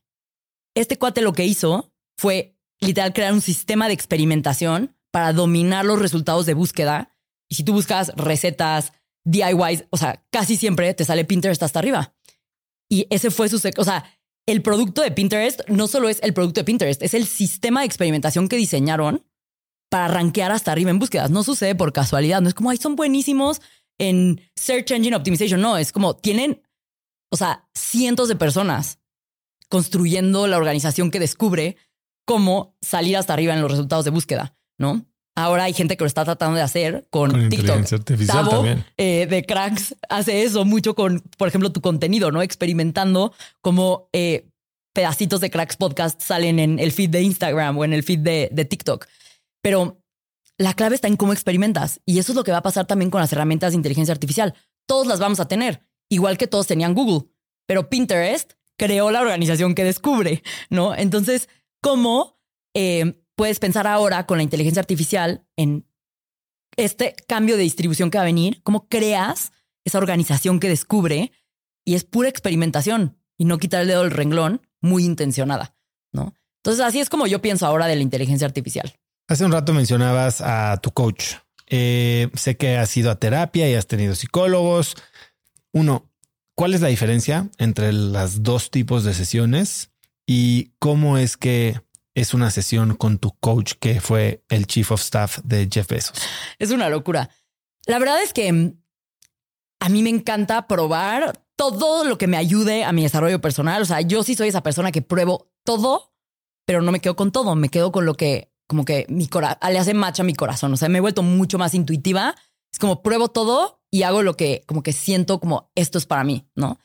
Entonces, por ejemplo, antes de este coach que tengo, y voy a explicar esto porque es como explicar como el contraste de los diferentes tipos de coaches. Em, tenía otro coach que fue eh, CEO de una división como de productos para bebés de Procter Gamble en Brasil. Super crack. Ese coach, híjole, yo lo amo y adoro porque es como su cabeza es súper estructurada y es el coach que yo llego con un problema así como de, ah, se me está acabando el mundo, no sé cómo resolver esto. Y me dice, ah, mira, es muy fácil. Todos los problemas de tu empresa se resumen en tres cosas. O es equipo, o es ejecución, o es estrategia. ¿Cuál de los tres crees que es? Y yo, ah, no, es ejecución. Ah, ok. Para ejecución. Y entonces me da como muy masticadito y en la boca, literalmente, su estilo de liderazgo como coach o su estilo de coaching es como me abstrae toda la complejidad de lo que es construir un negocio y me dice, es por aquí. Y entonces, o sea, con él aprendí muchísimo. Y, o sea, fue la verdad muy increíble. Él me enseñó sobre todo la disciplina de ejecución, que, o sea, cuando empezamos a trabajar con él fue cuando hicimos como nuestro brinco más grande, como de 7X en un año, ¿no? Entonces, a diferencia de este coach y el estilo de liderazgo de ese coach, el chief of staff de Jeff Bezos es un cuate mucho más como, como introvertido y que no se atreve a decirte el manual de cómo hacer las cosas. Ya sé, es una locura, ¿no? Es como eras el chief of staff de Jeff Bezos. Él, su manera de coachar es mucho más de hacer preguntas y contar historias con mucho contexto de lo que funcionó en Amazon. Y lo que más me he llevado de él es esta perspectiva de poner al usuario en el centro, ¿no? Entonces, él me enseñó este concepto. También de ahí saqué mucho esto de crear como un arte, porque en Amazon, no sé si ya has escuchado de que crean una rueda de prensa, escriben una rueda de prensa para todas las funcionalidades que lanzan al mercado. Bueno, esto es algo que él, o sea, él estuvo con Jeff Bezos cuando inició, pero básicamente les costaba tanto trabajo como alinearse en lo que querían construir, que literal crearon esta herramienta que le llaman el PRFAQ, o sea, PRFAQ como de pregunta frecuente. Eh, y es PR porque es una rueda de prensa, o sea, press release, y FAQs porque después de que escribes la rueda de prensa, tiene una parte de preguntas y respuestas, ¿no? O sea, en este como PRFAQ que hacen en Amazon, básicamente así crearon el Kindle. Antes de que invirtieran un dólar en crear el Kindle, literalmente escribieron muchas iteraciones de la rueda de prensa del producto que iba a revolucionar cómo se consumían los libros. Y a la hora de escribir ese producto tienen un formato muy específico donde tienes que definir muy claramente el problema y quién es el cliente y cómo experimenta la solución. Y el filtro que hacen en Amazon cuando leen esa rueda de prensa es yo como usuario de Amazon o como usuario del Internet, si leo esto en la prensa, voy a sacar mi tarjeta ya y decir, esto voy a hacer. Si no, la rueda de prensa no está lista y no podemos empezar a invertir en ese producto. Entonces, o sea, tú pensarías que en Amazon, ay, ven todos los datos y hablan con todos los... Sí, sí hacen eso, pero la ideación viene desde este sentimiento de yo quiero crear esto que para mí se va a sentir como que es 10 veces mejor y que me va a hacer sacar mi tarjeta cuando lo lea en la prensa. ¿No? Entonces, él no te da como el A, B, C y D, pero te da esa perspectiva de producto de cómo diseñar producto de una manera que realmente revolucione al mundo, ¿no? Entonces ha sido muy increíble para mí trabajar con él porque pues es como pensaba Jeff Bezos, porque él dice que, o sea, obviamente le preguntaba así como de, ¿y cómo era trabajar con Jeff? Y me dice, es que la cualidad más importante de Jeff es que es un inventor, o sea, él es un literal, tiene la invención en la sangre. Y su mejor herramienta como para transmitir la, la invención y bajarla a la organización fue esta como rueda de prensa que, que escriben, ¿no? Y otros como rituales como de disciplina que tienen de ejecución en Amazon y todo. Pero lo que más me he llevado de, de este coach es ese concepto de cómo hablas con el usuario, no para que te diga qué solución resolver, sino tú ideas esa visión de solución y luego vas, confirmas primero contigo qué es lo que tú quieres y ya después con el usuario. ¿no? Entonces es como una manera diferente de, de crear que, que ha sido muy valiosa. Y para mí hace un momento hablabas del Monte Olimpo, ¿no? Y te dije que modesta. Tú precisamente tienes un grupo de amigas, a los cuales conozco muchas, que se llama Sin Modestia. Sí. Háblame un poquito del razonamiento y qué pasa en este grupo. Ay, me encanta ese grupo. Básicamente empezó siendo una cena así de que cuatro amigas en un departamento eh, y de, la nada podías invitar a una más y la como condición para invitarla era que tú pensaras que es una chingona, ¿no? Es como da igual eh, qué hace, si tú la admiras, la puedes invitar a la cena. Y empezamos siendo cinco y ahora son como 300, ¿no? O sea, ya es, es, difícil escalar una comunidad así, eso, eso es algo que me di cuenta, pero básicamente lo que nos dimos cuenta era que cuando invitábamos a nuestras amigas a la cena y se presentaban, era como, ay, sí, eh, pues sí, escribí un libro, eh, de finanzas personales. Era como sin modestia. O sea, ¿por qué no dices realmente que eres la bestseller del rubro de finanzas personales para Ping Random House y has vendido 3 millones de copias? O sea, ¿por qué no estás diciendo eso? ¿No? Y lo que nos dimos cuenta es que a las mujeres nos cuesta mucho trabajo presumir esos como logros y esas cosas que son pues nuestras. Como que tenemos, yo creo que sufrimos de más síndrome, el síndrome del impostor, creo que se debería llamar el síndrome de la impostora, porque de verdad creo que las mujeres lo sufrimos de manera más profunda y no sabemos reconocernos nuestros propios logros, ¿no? Es lo que te decía, ¿no? Que dije como me invitaste al podcast otra vez y yo como es demasiado pronto, así caché como a mi inconsciente, te digo que veo a mi cerebro así en, en modo de compilación, como, ay, es demasiado pronto y luego fue como, no manches, somos 10 veces más grande. Hemos pivoteado nuestra propuesta de valor, todo lo que he hecho desde que me entrevistó Oso, pero es difícil como mujer, sobre todo siento, como sacar eso que de verdad, em, pues son tus logros de los que te sientes orgullosa y no sentir que estás siendo presumida. Entonces, en Sin Modestia, tu amiga se presenta, aunque le digas que se presente sin modestia, se presenta con mucha modestia y luego tú dices, bueno, sin modestia, en realidad ella es tal, tal y tal y tal. Y entonces como que dices lo que en realidad debió de haber dicho sin modestia, ¿no? Y se ha generado un grupo de mujeres increíbles. O sea, ahí está Romina Sacre, Pam Cerdeira, Sofía Macías de Pequeño Solo Capitalista. Se han vuelto como mis amigas, que todas así me da mucha risa porque todas tienen como 15 años más que yo, pero, pero como que tenemos un grupo de mucho apoyo y celebrar a la otra con mucha sororidad, que como mujer eso se agradece y se aprecia muchísimo porque a veces cuando te cuesta trabajo creer en ti, que creo que, bueno, a mí me cuesta trabajo, supongo que a otras mujeres también, pues que una amiga crea en ti hace toda la diferencia. Oye, Pam, pero no tiene un lado oscuro. O sea, y te lo digo por mi, mi propia experiencia en lugares en donde tal vez la modestia es lo que menos impera, ¿no? Eh, grupos de emprendedores en los que, ¿cómo te, cómo vas? Increíble, la estoy rompiendo y no hay espacio para la vulnerabilidad. Y entonces llegar a un lugar donde es sin modestia básicamente te hace tener que inflar el pecho y, no mostrar debilidad en algún momento. Qué curioso que lo mencionas, porque sí pensarías que eso pasa. No sé si es porque es una dinámica muy femenina en el grupo, pero todas acabamos de que llorando y neteando y hablando de como que cualquier cosa que es como mucho más abierta porque se siente como un café de amigas, ¿no? O sea, yo siento que mm, hay algo con, con cómo sentimos y creamos eh, que sí siento que es mucho de mujer. O sea, no sé, no me gusta generalizar, pero que nos hace conectar con ese lado más como a lo mejor maternal de cómo nos gusta crear y nos permite como abrirnos más.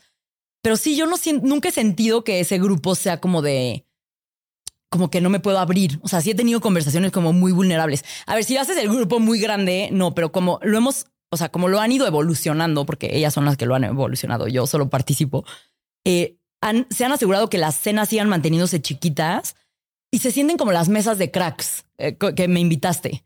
Entonces, no, o sea, en la mesa de cracks, por ejemplo, sí se abre mucho al espacio de vulnerabilidad, aunque sí te presentas diciendo las chingonerías que has hecho, si se presta esa vulnerabilidad. Creo que es una dinámica muy similar y es porque se hace ese grupo como más eh, chiquito. Yo creo que es por eso. Ahora, este tema que hablas eh, de sentirte que eres un chingón en el emprendimiento y todo eso, ese fue otro aprendizaje bien grande que yo me llevé, porque yo o sea, antes de salir en Cracks Podcast, mi Instagram era privado y no me seguía nadie y yo soy medio ermitaña y me gustaba que nadie me conociera. Y pues tú me abriste las puertas y de ahí otra persona me invitó y otra persona me invitó y otra persona me invitó y de la nada pues me siguen muchas personas en mi Instagram que me siento muy honrada eh, de que me den la oportunidad de compartir algo de mi conocimiento con ellos. Pero empecé a recibir muchos mensajes diciéndome que era una crack y diciéndome que era una chingona y diciéndome como mucho, como identity praise, por así decirlo, ¿no? O sea, como que era mucha alabanza a mi identidad de quién soy. Y eso fue muy fuerte para mí porque yo llevaba, había estado trabajando dos años en terapia de lavarme el cerebro de yo no soy Vic. Y ahora Pame era la de Vic y era como, era como si todo el trabajo que había hecho en terapia de yo no soy Vic y yo no soy Vic y yo soy una persona que juega a ser la CEO de Vic, pero yo no soy Vic. De repente con todo este como alabanza que recibía de personas que me seguían, era como una fuerza equivalente en el lado, en la dirección opuesta, ¿no? Y de pronto para mí empezó a ser como, como muy abrumador, como esta expectativa que tenía todo el mundo de mí y yo, es que yo estoy construyendo la organización que descubre, yo ni siquiera, o sea, este es mi primer trabajo, ni siquiera me gradué de la universidad, mi único superpoder es la constancia y mis ganas interminables de hacerlo suceder. Pero todas estas personas creen, o sea, me hablaban como si yo fuera ya Elon Musk y yo así como, no, espérense, o sea, ¿qué, qué, les pasa? No, obviamente también parte síndrome del impostor.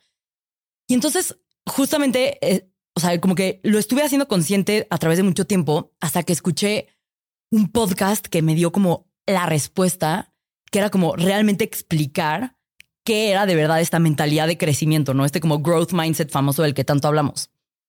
Y básicamente lo que decía era que hicieron este experimento, em, lo hizo Carol Dweck, de la, autora del, libro de Mindset, eh, donde básicamente a unos niños les hacían mucho como alabanza o como les daban mucha recompensa de identidad, como de eres muy listo, eres muy bueno en matemáticas, eh, o sea, como que eres como la etiqueta de quién eres. Y a los otros niños les decían, te esforzaste, no te rendiste. O sea, eran como la alabanza o como la recompensa era enfocada en los verbos de lo que hizo, no en la identidad de quién era. Y literal, conforme iban pasando las rondas del experimento, los niños que recibían esta como recompensa de identidad, cada vez elegían problemas más fáciles para no perder esta identidad de soy el crack, soy el inteligente, soy el bueno en matemáticas. Y a la larga tenían peor desempeño que los que creían que su superpoder era su esfuerzo. Y yo crecí y mi mamá a mí me educó, mi mamá y mi papá, con la mentalidad de esfuerzo. Yo nunca fui buena en los deportes, nunca fui la más inteligente, yo nunca fui una persona sobresaliente. Y mi mamá siempre me dijo que mi superpoder era mi resiliencia y mi constancia, ¿no? Entonces, yo me toda la vida pensé eso y de la nada empecé a recibir toda esta recompensa como de eres una crack y te, empiezas como a hasta dudar como y cómo le hice y cómo eh, y no te das cuenta de cuánto eso está afectando tu mentalidad de crecimiento, ¿no? Entonces yo me caché a mí misma que hasta en cosas que ni siquiera eran del trabajo, o sea, en el surf, ¿no? De que ya como me sentía como que era como una crack, no quería surfear en una tabla más difícil porque no quería meterme a surfear y no sentir que era una fregona surfeando, ¿no? Y entonces me empecé a cachar como me había comprado la idea de que soy una crack y es una mentira. Yo no soy una crack, solo soy una persona que tiene mucha resiliencia y tiene una visión y se enfoca en construir la organización que descubre y los sistemas que la llevan al éxito. Y mi disciplina y mi resiliencia son mi superpoder. Pero me creí por un momento toda esta recompensa que me estaba dando la gente o todo este como, pues sí, como cumplidos que me estaban diciendo sobre quién era y qué peligroso, porque si te lo crees, te puedes estancar.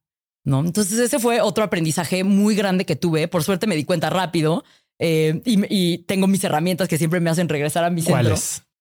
Pues yo creo que mi herramienta más importante es mi autoconciencia, ¿no? O sea, te digo que yo siempre ando analizando mi cerebro como si fuera un código y entendiendo cómo, cómo funciona. Entonces, gracias a esa autoconciencia, me empecé a cachar esas cosas, ¿no? Como, oye, ¿por qué ya no te estás atreviendo a poner una meta más difícil?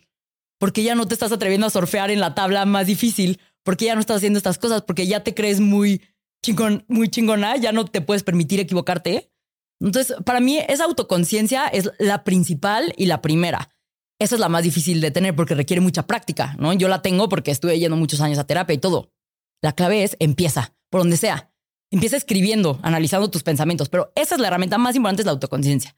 Y luego la que yo llamo mi propia autoterapia. Y esa autoterapia es cambiar las historias que me cuento en mi cabeza. ¿no? Las historias que nos contamos en nuestra cabeza definen nuestra realidad. O sea, si yo un día me muero en mi tumba, van a escribir esa frase, ¿sabes? Literal, así como las historias que te cuentas en tu cabeza crean tu realidad y está en tu control cambiar esas historias que te cuentas en tu cabeza. Eso es como mi filosofía de vida, ¿no?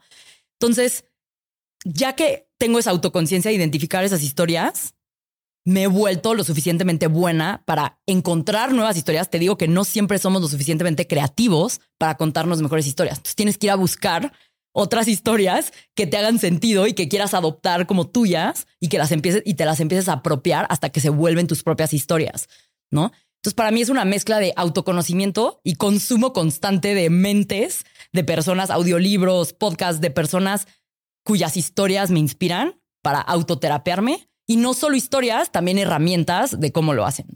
Entonces esas dos cosas son las que a mí siempre me hacen regresar a mi centro. Ahora, en estos tres años también has estado muchas veces debatiendo entre sí y no la línea de abrirte más, de ser más vocal, de crear más contenido, de construir una marca personal más intencionalmente o mantenerte como la operadora privada, emprendedora que se fue a vivir a la playa y se desaparece el mapa cada tres semanas al año. ¿Cómo piensas de esto? ¿Cuáles son los pros, los pros y los contras que ves en construir tú una identidad más pública? Sí, pues fíjate que, o sea, justo esta como marca personal se empezó a construir. Ay, espera, siento que tengo algo en la boca. Em, justo esta marca personal se empezó a construir como por accidente. O sea, literal, como que salí en Cracks Podcast y luego en este y luego en el otro y de la nada casi 50 mil personas me siguen y yo ni siquiera, o sea, posteo de repente en mis stories cosas como que se me ocurren, pero no es como que soy creadora de contenido aún. Em, y de repente empezó a ser muy abrumador porque mi agenda estaba bien llena de compromisos, ¿no? O sea, estaba en la Ciudad de México y empezó a ser bien abrumador. Mi agenda estaba bien llena de compromisos y yo hay algo que tengo muy claro no quiero ser Elon Musk. O sea, yo quiero construir Tesla, pero no quiero ser Elon Musk. O sea, ¿y se puede? Yo creo que sí se puede. Y porque estoy 100% segura de que se puede. La clave está en las historias que te cuentas en tu cabeza, ¿no?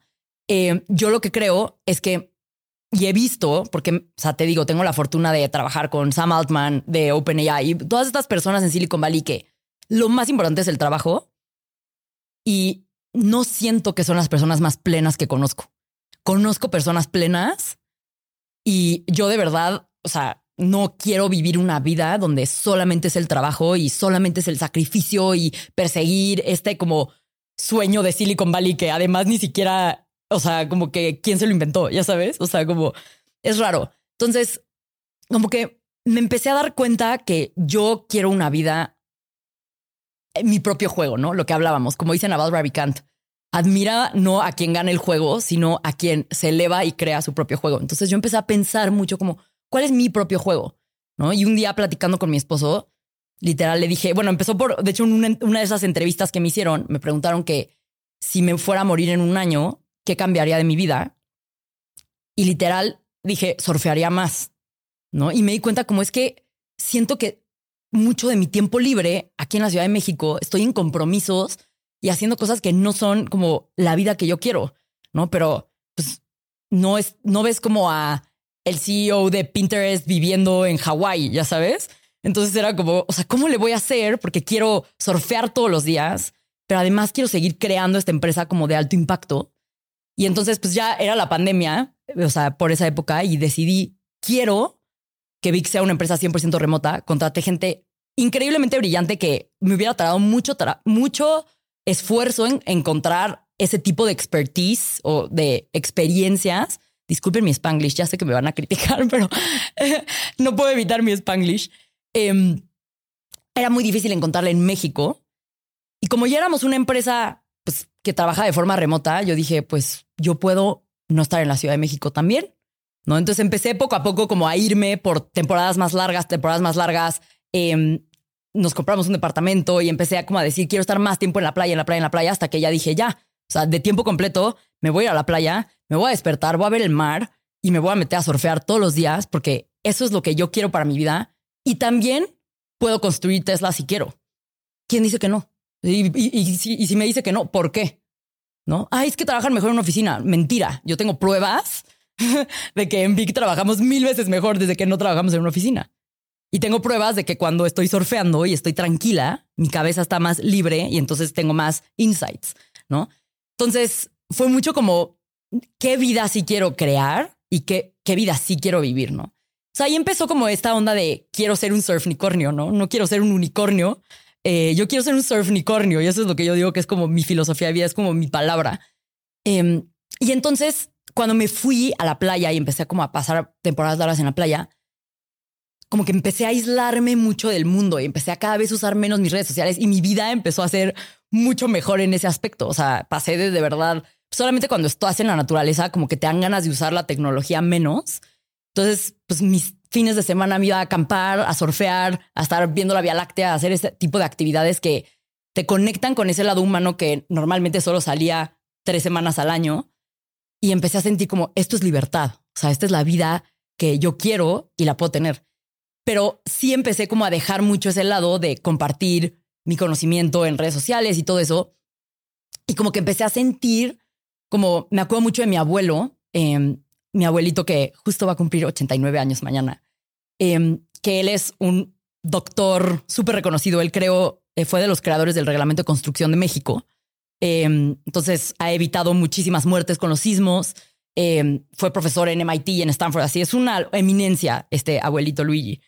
Y siempre que le pregunto a mi abuelito Luigi que por qué, porque él toda su vida fue el trabajo, me dice, es que venimos a este mundo a servir. O sea, si lo que estás haciendo no está dando de regreso, no estás aprovechando tu vida al máximo, ¿no? Como que eso fue lo que me dijo mi abuelito desde chiquita y empecé a sentir otra vez con mi autoconciencia esa vocecita como de, ok, qué padre que estés siendo Moana en la playa, surfeando y todo, pero también da de regreso todo eso que estás aprendiendo.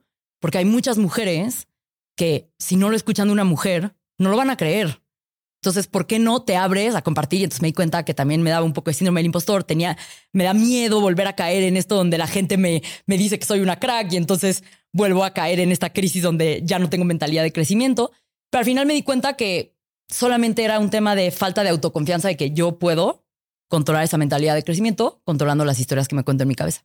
Entonces, recientemente decidí que ahora sí me voy a aventar a ser creadora de contenido de verdad. Em, cuando lo hice, también muchas cosas buenas llegaron a Vic, o sea, cuando estuve como más abierta, compartiendo más. Em, y como que solo siento ese llamado de quiero dar de regreso y quiero compartir desde Pamela como persona, no Pamela CEO de Vic, o sea, Pamela como persona, las cosas que me interesan, las cosas que, que quiero aprender eh, y que seas una mosca en la pared mientras las estoy aprendiendo. Eh, y pues me da un poquito de miedo y nervio como perder esa libertad eh, que ahora tengo en, en, esta vida como más relajada, alejada de la sociedad. Pero mm, en mi corazón siento que es lo correcto. Entonces, pues me voy a aventar y a ver si, a ver qué tal funciona. Ya te contaré. Y tú siendo tan intencional, ¿has pensado en sistemas o prácticas o procesos que te permitan lograr este Tesla, vamos a llamarle eh, crear una marca, compartir, impactar a mucha gente sin perder tu libertad? O sea, ¿has establecido algunas reglas que digas esto lo voy a, hacer, esto no? Hay, hay algunas como reglas. O sea, uno asume que te van a cancelar en algún momento y solo como be okay with it, ¿no? O sea, todos en algún momento dicen algo de lo que se arrepienten, que lo sacan de contexto. Y entonces yo solo estoy muy hecha la idea de que, o sea, eso me daba como mucho miedo. Si algún día pasa, pues ¿qué creen? Soy humana y ustedes también. Y la cultura de la cancelación es todo lo opuesto a lo que yo creo que es el desarrollo personal, que es literalmente todos tienen la capacidad de cambiar en cualquier momento sus historias que se cuentan en la cabeza para ser la persona que quieren ser. Como dice Saskia Niño Rivera, odia al delito y no al delincuente. ¿no? Entonces, eso es como una parte que he tenido que coco mucho, o sea, lavarme mucho el cerebro de decir, si en algún momento dices algo controversial y la gente que te quiere cancelar, eres humana y de una vez les estoy avisando que si me cancelan, eso es lo que voy a pensar. Em, y la otra es esta que tú me enseñaste, que es no te enganches. O sea, si te empiezan a decir cosas en redes sociales y todo, yo no leo los comentarios de Instagram agresivos. O sea, apenas percibo que es algo, ni siquiera me tomo el tiempo de terminarlo de leer. Mi hermana ahí se mete y luego me defiende en los comentarios que bueno, a ella le gusta luchar esa, esa batalla, yo no. ¿No? Entonces es como otra. Y la más importante de todas, hacerlo desde la autenticidad, ¿no? O sea, no hay manera de regarla siendo tú. O sea, si eres tu versión más auténtica, no hay manera de regarla. Entonces es realmente compartir desde mi versión más auténtica lo que quiero, lo que me interesa y hacer preguntas. Es uno de mis superpoderes hacer buenas preguntas. Entonces, haciendo buenas preguntas desde mi autenticidad, creo que esa es como mi fórmula. Pero bueno, todavía no lo hago, entonces ya, ya te contaré. Oye, me estaba viendo y platicamos hace poco sobre el último eh, offsite que tuvieron en Vic, ¿no? Juntas a todo el equipo presencial, se fueron a African Safari y algo que me llamó mucho la atención es que dices que no toman, no hay alcohol en los eventos de trabajo de Vic. Digo, Daniel Marcos y muchas otras personas que tienen el podcast incluso incentivan, ¿no? O sea, en cracks nos gusta mucho festejar y irnos de fiesta juntos. Eh, ¿Por qué? ¿Y cómo piensas alrededor de cuál es tu relación con el alcohol? A ver, yo, ¿cuál es tu relación con el alcohol? Eso suena muy duro. Eh, a ver, yo me echo un martini y una copa de vino de vez en cuando, eh, pero más, o sea, yo lo que creo es ese sentimiento de liberación que te da el alcohol, lo puedes generar con otro tipo de actividades. Que, y de hecho, las actividades que más unen a las personas son actividades como donde se sienten en crisis juntos. Si quieres que la gente conecte, no les des cerveza mételos a los hielos juntos. Es lo que yo hice como en el primer offside de Big. Ponlos a caminar en fuego juntos. O sea, esas cosas unen y liberan mucho más a las personas de lo que va a ser el alcohol. Entonces, pues qué flojo equipo de, de, recursos humanos si solamente dicen vamos a poner alcohol para que conecten las personas. O sea, realmente no es un tema como de el alcohol es bueno, malo, lo que sea, cada quien. O sea, uno, ¿para qué metes alcohol que aumenta las probabilidades de que sucedan cosas que pueden arruinar tu cultura. O sea, uno, ¿para qué? O sea, ¿para qué te, para qué te arriesgas? Esa es una. Y la otra es, no lo necesitas. O sea, mi equipo en el último offside acabamos bailando hasta las 3 de la mañana con agua de Jamaica. Todos. O sea, bueno, unos se fueron a dormir antes, pero, o sea, hasta las 3 de la mañana y lo único que tomamos fue agua de Jamaica, ¿no? Pero los offsites de Vic, yo los, aunque los curo y los preparo con mucha intención para representar esos valores que nos unen y somos muy intencionales con la cultura. Creo que a lo mejor hay culturas que sí necesitan que haya alcohol para que conecten las personas. Yo me siento orgullosa de que nuestra cultura no necesita eso. Y la gente todos los años me dice, gran acierto que no pongan alcohol. No lo necesitamos y nos ahorramos de problemas, ¿no? La gente se levanta más temprano a las actividades al día siguiente. O sea, conectan más haciendo ese tipo de actividades que chupando juntos. Es la realidad, ¿no? Y algo de lo que yo me siento muy orgullosa a día de hoy es la cultura EVIC. Yo siento que hoy la obra de arte más grande que he creado es la cultura EVIC. Y fíjate que es algo que tuve que cambiar las historias que me contaban en mi cabeza muy cañón y reprogramar mi cerebro, porque yo crecí viendo empresas y viendo jefes que tenían que ser unos cabrones y que tenían que tratar mal a las personas para que se pusieran las pilas. Y ese era mi modus operandi al inicio de. Yo no era la jefa que soy hoy o la CEO que soy hoy. Y yo me siento mucho más orgullosa de la versión auténtica de CEO que soy hoy, que es una líder compasiva, dura, pero compasiva y empática, porque logré desprogramar o como quitar esos programas que tenía en mi cabeza de que tienes que ser un cabrón para que la gente te respete. Y más como mujer, ¿no? Que imagínate, ¿no? Cómo nos tenemos que ganar nuestro respeto. Y yo pensaba como que tenía que ser dura, que le tenía que hablar eh, duro a la gente. Y eso generó una cultura. De hecho, en la época en la que me entrevistaste, todavía estábamos como ya en las últimas, pero de una cultura de la que yo no me sentía 100% feliz y había mucha toxicidad. Había gente que, o sea, a lo mejor en una empresa normal eso no se ve como grave, pero que de verdad no pensaban en el bien de la empresa. Ya sé que es como, bueno, en general la gente siempre ve por ellos mismos, sí, pero de verdad hoy yo veo como es un nivel de pasión con la que trabajan que no existía antes, ¿no? Y tuvimos una crisis en el 2021, poquito después de que, de que me entrevistaste, donde había un equipo que no me gustaba nada la cultura específica de ese equipo. O sea, no me gustaba porque era como un sentimiento como de yo mando y yo hago lo que quiera y si yo no quiero trabajar a esta hora, nadie me dice qué hacer y no me rifo por el equipo. Y pero era uno de esos equipos que son bien escasos en el mercado de esos talentos y entonces es bien difícil conseguir. Entonces eh, ganan mucho y además los tienes que cuidar mucho y, tal. Y hubo un día que me senté con Guille, mi socio, y le dije, mira, tenemos de dos. O vamos a dar un retroceso severo, porque si ponemos un alto, se van a ir todos, porque además son como el sindicato dentro de Vigas, se llevaban entre todos, eran roomies, o sea, ya sabía que eso iba a pasar. Pero construimos la cultura de la que nos sentimos orgullosos y con la que queremos vivir en el largo plazo, o nos hacemos de la vista gorda, porque lo más eficiente es que lleguemos a la meta del siguiente mes y sigamos operando, ¿no?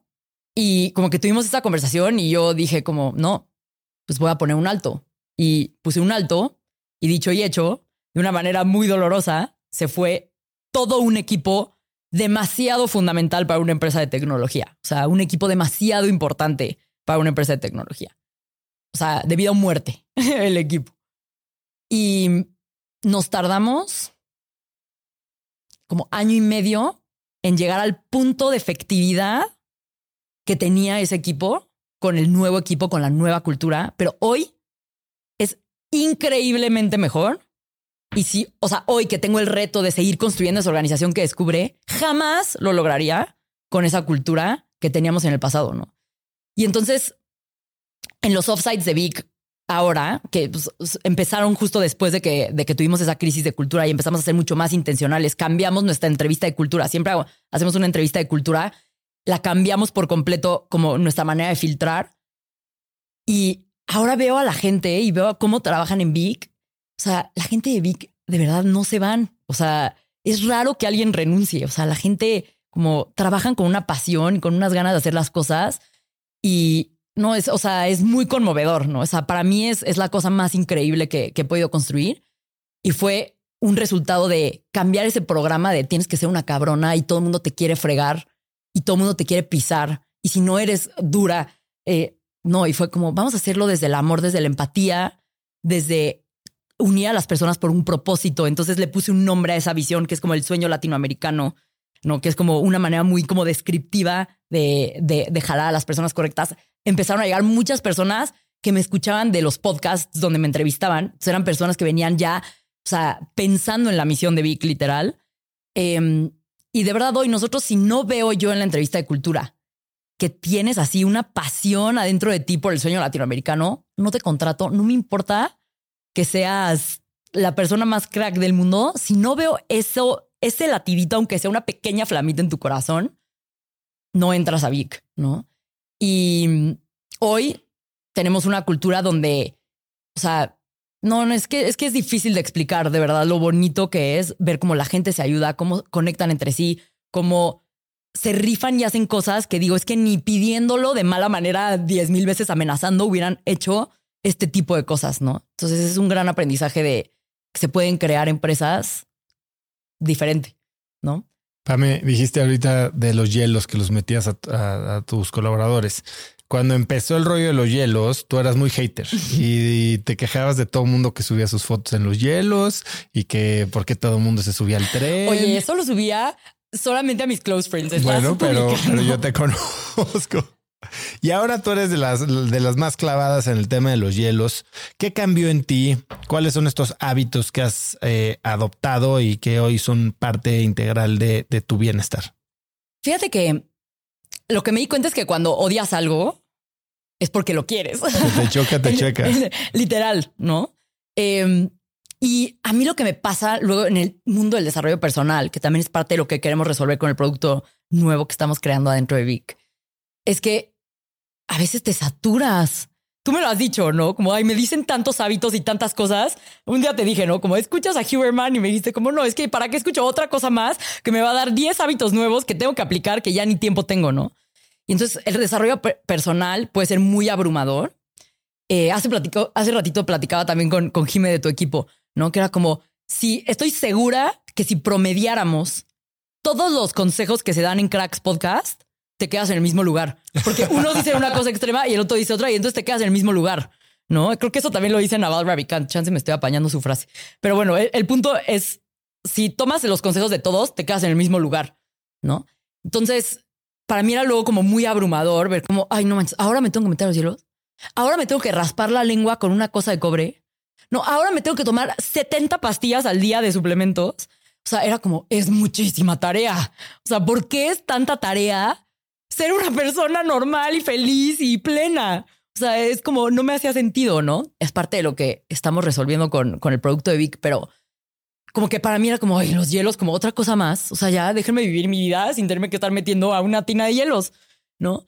Em, y fui al taller de los hielos porque quería que Juan Pablo Álvarez fuera creador en Vic, que ya muy pronto va a ser. Em, y me cambió la vida. O sea, en los hielos encontré un estado de meditación muy profundo que nunca había tenido y empecé como a conectar mucho esta idea como de tú puedes controlar tu sistema autoinmune o bueno, como tu sistema autónomo em, a través de la respiración y empecé a ver como, oye, no solo se trata de tu cabeza, Pame, se trata también de tu cuerpo, ¿no? Que eso también tuve una lección muy fuerte reciente al respecto. Y entonces me di cuenta que, bueno, los hielos no a fuerza te tienes que meter en una tina de hielos con que te bañes 30 segundos con agua fría. Em, y como que me gusta mucho esa filosofía de no tienes que hacer todos los hábitos, solamente consume el contenido y ve qué te suena y ve probando las cosas que te acomodan y quédate con lo que te funciona, pero no tienes que hacer todo, ¿no? La verdad es muy difícil hacer hielos todas las semanas. Yo lo estoy haciendo por mucho tiempo. Cuando tenía una tina, luego me mudé y ahora no tengo una tina. Como ahora vivo en la playa, se derriten los hielos muy rápido. Entonces es muy difícil hacer los hielos en la playa. Pero me baño con agua fría 30 segundos. Siempre termino mis baños con 30 segundos de agua fría, ¿no? Y como que te da ese shock que te ayuda como a conectar otra vez. Las respiraciones del método Wim Hof, es así, me las compré, pero durísimo, y son una práctica que hago con mucha frecuencia. Y ya no solo del método Wim Hof, sino me empecé a clavar con diferentes como técnicas de respiración. De hecho, en el último offsite de Vic, eh, tuvimos como una sesión de respiraciones como bien intensas con, con el equipo, que si crees que la gente alucina con alcohol, imagínate con respiraciones. Es todavía más profundo lo que, lo que pueden hacer las personas con, con su respiración.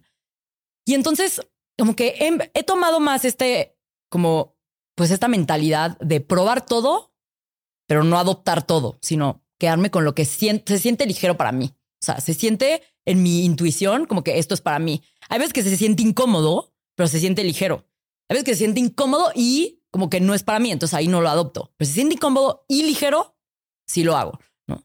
Em, y para mí, los hábitos más importantes, o sea, el número uno siempre es estar nutriendo mi cabeza de historias que me empoderan y me hacen convertirme en la bichota que soy. O sea, como que a veces se me olvida em, y siento que, pues, si todas las personas se recordaran todas las mañanas esa bichota que pueden ser, em, o ese crack que pueden ser, em, pues el mundo sería diferente si te despiertas con una mañana empoderada para mí, la parte más importante de mi desarrollo personal y de mi rutina es la mañana y la noche, ¿no? Ya soy del team que se pone los lentes de luz azul eh, antes de dormir, porque sí, para mí son efectivos. Em, si eh, tengo como sesiones de como calor antes de irme a dormir, generalmente como sauna, jacuzzi, algo así, antes de irme a dormir, eh, como media hora antes. Em, y eso también. ¿Qué tan frecuentemente? Eso sí lo puedo hacer diario, por fortuna. Em, entonces, eso sí, casi diario. Y también es una manera, como es mi, como, como mi clave de apagar la computadora. Es como ya es hora de irme o al sauna o al jacuzzi o lo que sea. Y entonces, como que me obliga a, como apago, me voy ya con mis lentes de luz azul. Em, y entonces, como que eso ya, como que me ayuda a entrar en ese modo como de, pues, como que empezado a pensar mucho como quiero ser, quiero construir Tesla, pero no quiero ser Elon Musk. Pero esa persona que quiero ser es una high performance person. A mi definición de high performance person, ¿no? Es una persona de alto rendimiento, es un espíritu de alto rendimiento. De hecho, no, no solamente es una persona de alto rendimiento, es un espíritu de alto rendimiento. Y el espíritu de alto rendimiento cuida su físico como si fuera lo más, lo absolutamente más importante, cultiva su espiritualidad y cultiva su mente. Y esas son como, me aseguro de tener todos los días en mi rutina hábitos de esas tres. Entonces, en lo físico es el calor, los lentes de luz azul em, y la rutina constante de la hora de irme a dormir. Yo no sabía dormir, yo era pésima para dormir. Em, y Elisa Sacal, de hecho, su audiolibro está en El arte de dormir bien, em, me cambió la vida. O sea, realmente me dio esas técnicas de disciplina de sueño que me hicieron, o sea, hoy yo duermo muy, muy bien. y en la mañana Ahora estoy adoptando una nueva, esta es muy reciente, eh, pero es escribir. O sea, me despierto y aunque sea así, hola, ¿cómo estás? Una frase. Querido diario. Eh, querido diario, escribo. O sea, lo primero que hago en la mañana es escribir. Eh, el ejercicio físico, que es muy fácil para mí ahora que estoy en la playa, pues el surf como que ni se siente como ejercicio, entonces es muy fácil hacer ejercicio. Y siempre encontrar un espacio o lavando los platos o paseando a la perrita cuando saco a Nalu cinco minutos, o cuando me toca eh, tender la cama, o lo que sea, me pongo mis audífonos y consumo contenido que nutre mi cabeza y que me ayuda a construir ese repertorio de historias que me empoderan cuando más lo necesito. Porque cuando ya tienes la autoconciencia, pero te faltan las historias, así las construyo. Entonces yo diría que esos son como mis hábitos más importantes. Te fuiste a vivir a Los Cabos, tienes una empresa de 60 personas que vende varios millones de dólares al año, tienes a Tony Robbins, a Sam Altman y a muchos otros inversionistas muy buenos, otros que le echan ganas como yo eh, en tu cap table. Fíjate que los que más dinero invierten no necesariamente son los que hacen más impacto. Yo creo que, o sea, Vic no sería lo que soy sin ti, de verdad. Gracias, sí ¿Qué te emociona en los próximos 12 meses? Uf, lo que más me emociona, de verdad, ya sé que parezco como merolico, pero es este producto que estamos creando eh, que va más allá de solamente escuchar el contenido, ¿no? O sea, como que sí me di cuenta que, pues justo, consumes mucho, pero pocas personas realmente lo aplican a su vida y se mantienen constantes.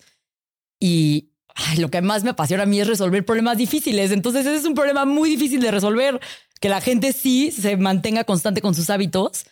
Em, pero no sé, tengo como muchos insights muy interesantes de cómo resolverlos. Eh, estoy pasando muchas horas como haciendo trabajo creativo eh, con el equipo de diseño de Vic para aterrizar cómo, cómo se va a ver esa solución. Lo que más me emociona es eso y lo que yo visualizo es que vamos a tener ahora decenas, de, centenas de miles de usuarios eh, que no solamente están escuchando contenido que los nutre, sino que están siendo constantes con los hábitos, no todos los hábitos, sino los que van eligiendo que son coherentes para ellos y que sí están cambiando su vida, ¿no? Em, y creo que si como primera meta logramos lo que Duolingo hizo con aprender un idioma, que es así como la manera más mainstream, todo el mundo lo hizo, todo el mundo lo hace, es muy fácil, no se siente como ir a la escuela con el desarrollo personal. Como primera meta, eso sería lo que me emociona mucho en, la nueva etapa de lo que viene. Entonces, estén atentos a, a, los nuevos lanzamientos de lo que va a venir en Vic. Em, y sí, me emociona eso. Me emociona empezar a compartir más mi camino como emprendedora. Creo que esta ya es como el kickoff oficial de empezar otra vez eh, ese camino de empezar a compartir de nuevo y pues, seguir construyendo el sueño latinoamericano. O sea, como me dijo mi abuelito Luigi, o sea, para eso estoy aquí. O sea, eso es, eso es lo que, eso es lo que estoy haciendo, ¿no? Yo podría ganar a nivel cash, o sea, yo soy emprendedora, me pago mi sueldo, podría ganar más dinero si no estuviera haciendo una empresa de tecnología hiper riesgosa con todo lo que quiero hacer y me enfocara en hacer otras cosas. Pero estoy convencida de que ese es el camino que más va a impactar profundamente y sostenidamente a las personas en el largo plazo. Y eso es lo que quiero hacer. Para cerrar, Pame, te la voy a repetir. La gente cambia, tal vez tú has cambiado. Si pudieras escribir un mensaje en el cielo para que millones de personas lo vieran, ¿qué diría? Iba a decir el de mi tumba, pero estaría muy cliché, entonces voy a decir otro parecido. la fortaleza mental es la habilidad más importante que tienes que desarrollar y es un músculo. Y si dejas de ir al gym, se aguada. O sea, para mí ese es como el aprendizaje más grande que me he llevado de los últimos años. Es como, si ya te sientes muy salsa, no te confíes. La fortaleza mental es un músculo y si dejas de ir al gym, te sale panza y se te aguada el, el, brazo. ¿no? Entonces la fortaleza mental es un músculo, tú lo puedes entrenar, pero si dejas de ir al gym, se aguada. Bueno, espero que los panzones mentales no te cancelen. Pame, eres una super crack. Te admiro mucho. Me considero muy afortunado de estar cerca de ti. Te quiero mucho y estoy seguro que vas a hacer todo lo que te propongas y lo que acabas de contar va a suceder. Eh, ¿Dónde puede la gente seguir a la nueva influencer mexicana? influencer, qué palabra. Eh, síganme en mis redes sociales, arroba PameVLS y en, está, así estoy en Twitter y en Instagram. ¿Dónde vas a estar más activa? ¿Twitter o Instagram? O... Instagram generalmente, eh, pero en YouTube voy a estar muy activa. YouTube. Eh, sí. Y mm, también pueden seguir las redes de Vic, arroba Vic-io. Pueden probar Vic siete días gratis, escuchar Haz lo que importa, escuchar El hermana que Naval Ravikant, Elisa Sacal y muchos contenidos que les pueden ayudar a tener esas historias que sean una herramienta para cuando no creas en ti, te puedas contar una historia que sí te empodere. Y nunca dejen de trabajar esa fortaleza mental que es lo más importante. ¿Lo que quieras agregar? Gracias por todo, porque me has cambiado la vida y no solo a mí, sino eres el vivo ejemplo del sueño latinoamericano, ¿no? O sea, estás contando esas historias que muchos necesitan escuchar para creer que en México también se puede, que en Latinoamérica también se puede. Em, y soy súper fan de, de, esto que haces. Entonces, gracias. Gracias a ti, Pam. Si te gustó el episodio, lo mejor que puedes hacer para ayudarme a crecer es compartirlo con alguien utilizando el link cracks.la diagonal 266 o puedes mandarlo como un mensajito a través de WhatsApp o simplemente contarle a quien más confianza le tengas. Ayúdame a que los contenidos de Cracks Podcast lleguen a más y más personas. También recuerda suscribirte a Cracks Podcast en YouTube o Spotify y en Apple Podcast. Si es ahí, simplemente dale cinco estrellas para que más gente nos pueda encontrar. También recuerda que si quieres recibir todos los viernes un correo de mi parte muy cortito, muy puntual, pero con cinco artículos, libros, gadgets, frases, cosas que encuentro en internet que me recomiendan mis amigos o mis invitados y que creo que puedan ayudarte a tener una conversación más interesante el fin de semana o hacer una vida más productiva, simplemente regístrate a Viernes de Cracks. Es un correo muy cortito, cargado de valor y puedes tenerlo totalmente gratis dejándome tu mail en cracks.la diagonal viernes. Aquí te dejo también el primer episodio, el que grabamos hace tres años Pamela y yo. Y eso es todo por hoy. Yo soy Usotrava y espero que tengas una semana de cracks. Si tienes una empresa, esto te interesa. El 14 de mayo voy a tener una plática cruda y honesta con Simón Cohen, fundador de Enco Global, una de las empresas más rentables del mundo, sobre lo que se necesita para crecer tu negocio. Después de muchos años en el mundo del emprendimiento y con la perspectiva de los cracks a quienes he entrevistado, hoy sé que la realidad es que no existe un secreto si es que quieres escalar. Lo que sí funciona es tener hábitos y sistemas sólidos, claridad en tus metas y aprender de quienes lo están logrando todo hoy, en tiempo real. Te invito a Business Hackers, un evento virtual en el que por primera vez Simón nos contará los detalles de su negocio para entender qué hay detrás de ese éxito y qué es lo que se necesita para replicarlo en tu propia empresa. Conéctate a Business Hackers desde donde estés el próximo 14 de mayo. Inscríbete hoy mismo en cracks.la diagonal hackers y encuentras el link en la descripción de este episodio.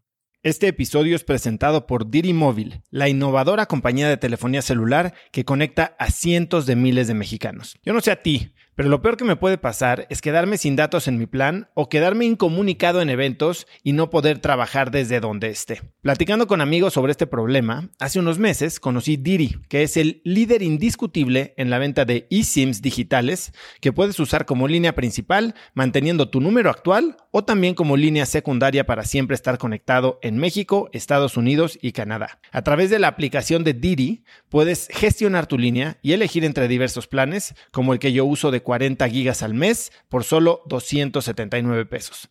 Por escuchar cracks, Diri te regala 7 días de servicio ilimitado totalmente gratis descargando tu eSIM gratis en diri.mx diagonal cracks. Diri se escribe D de dedo I.mx diagonal cracks.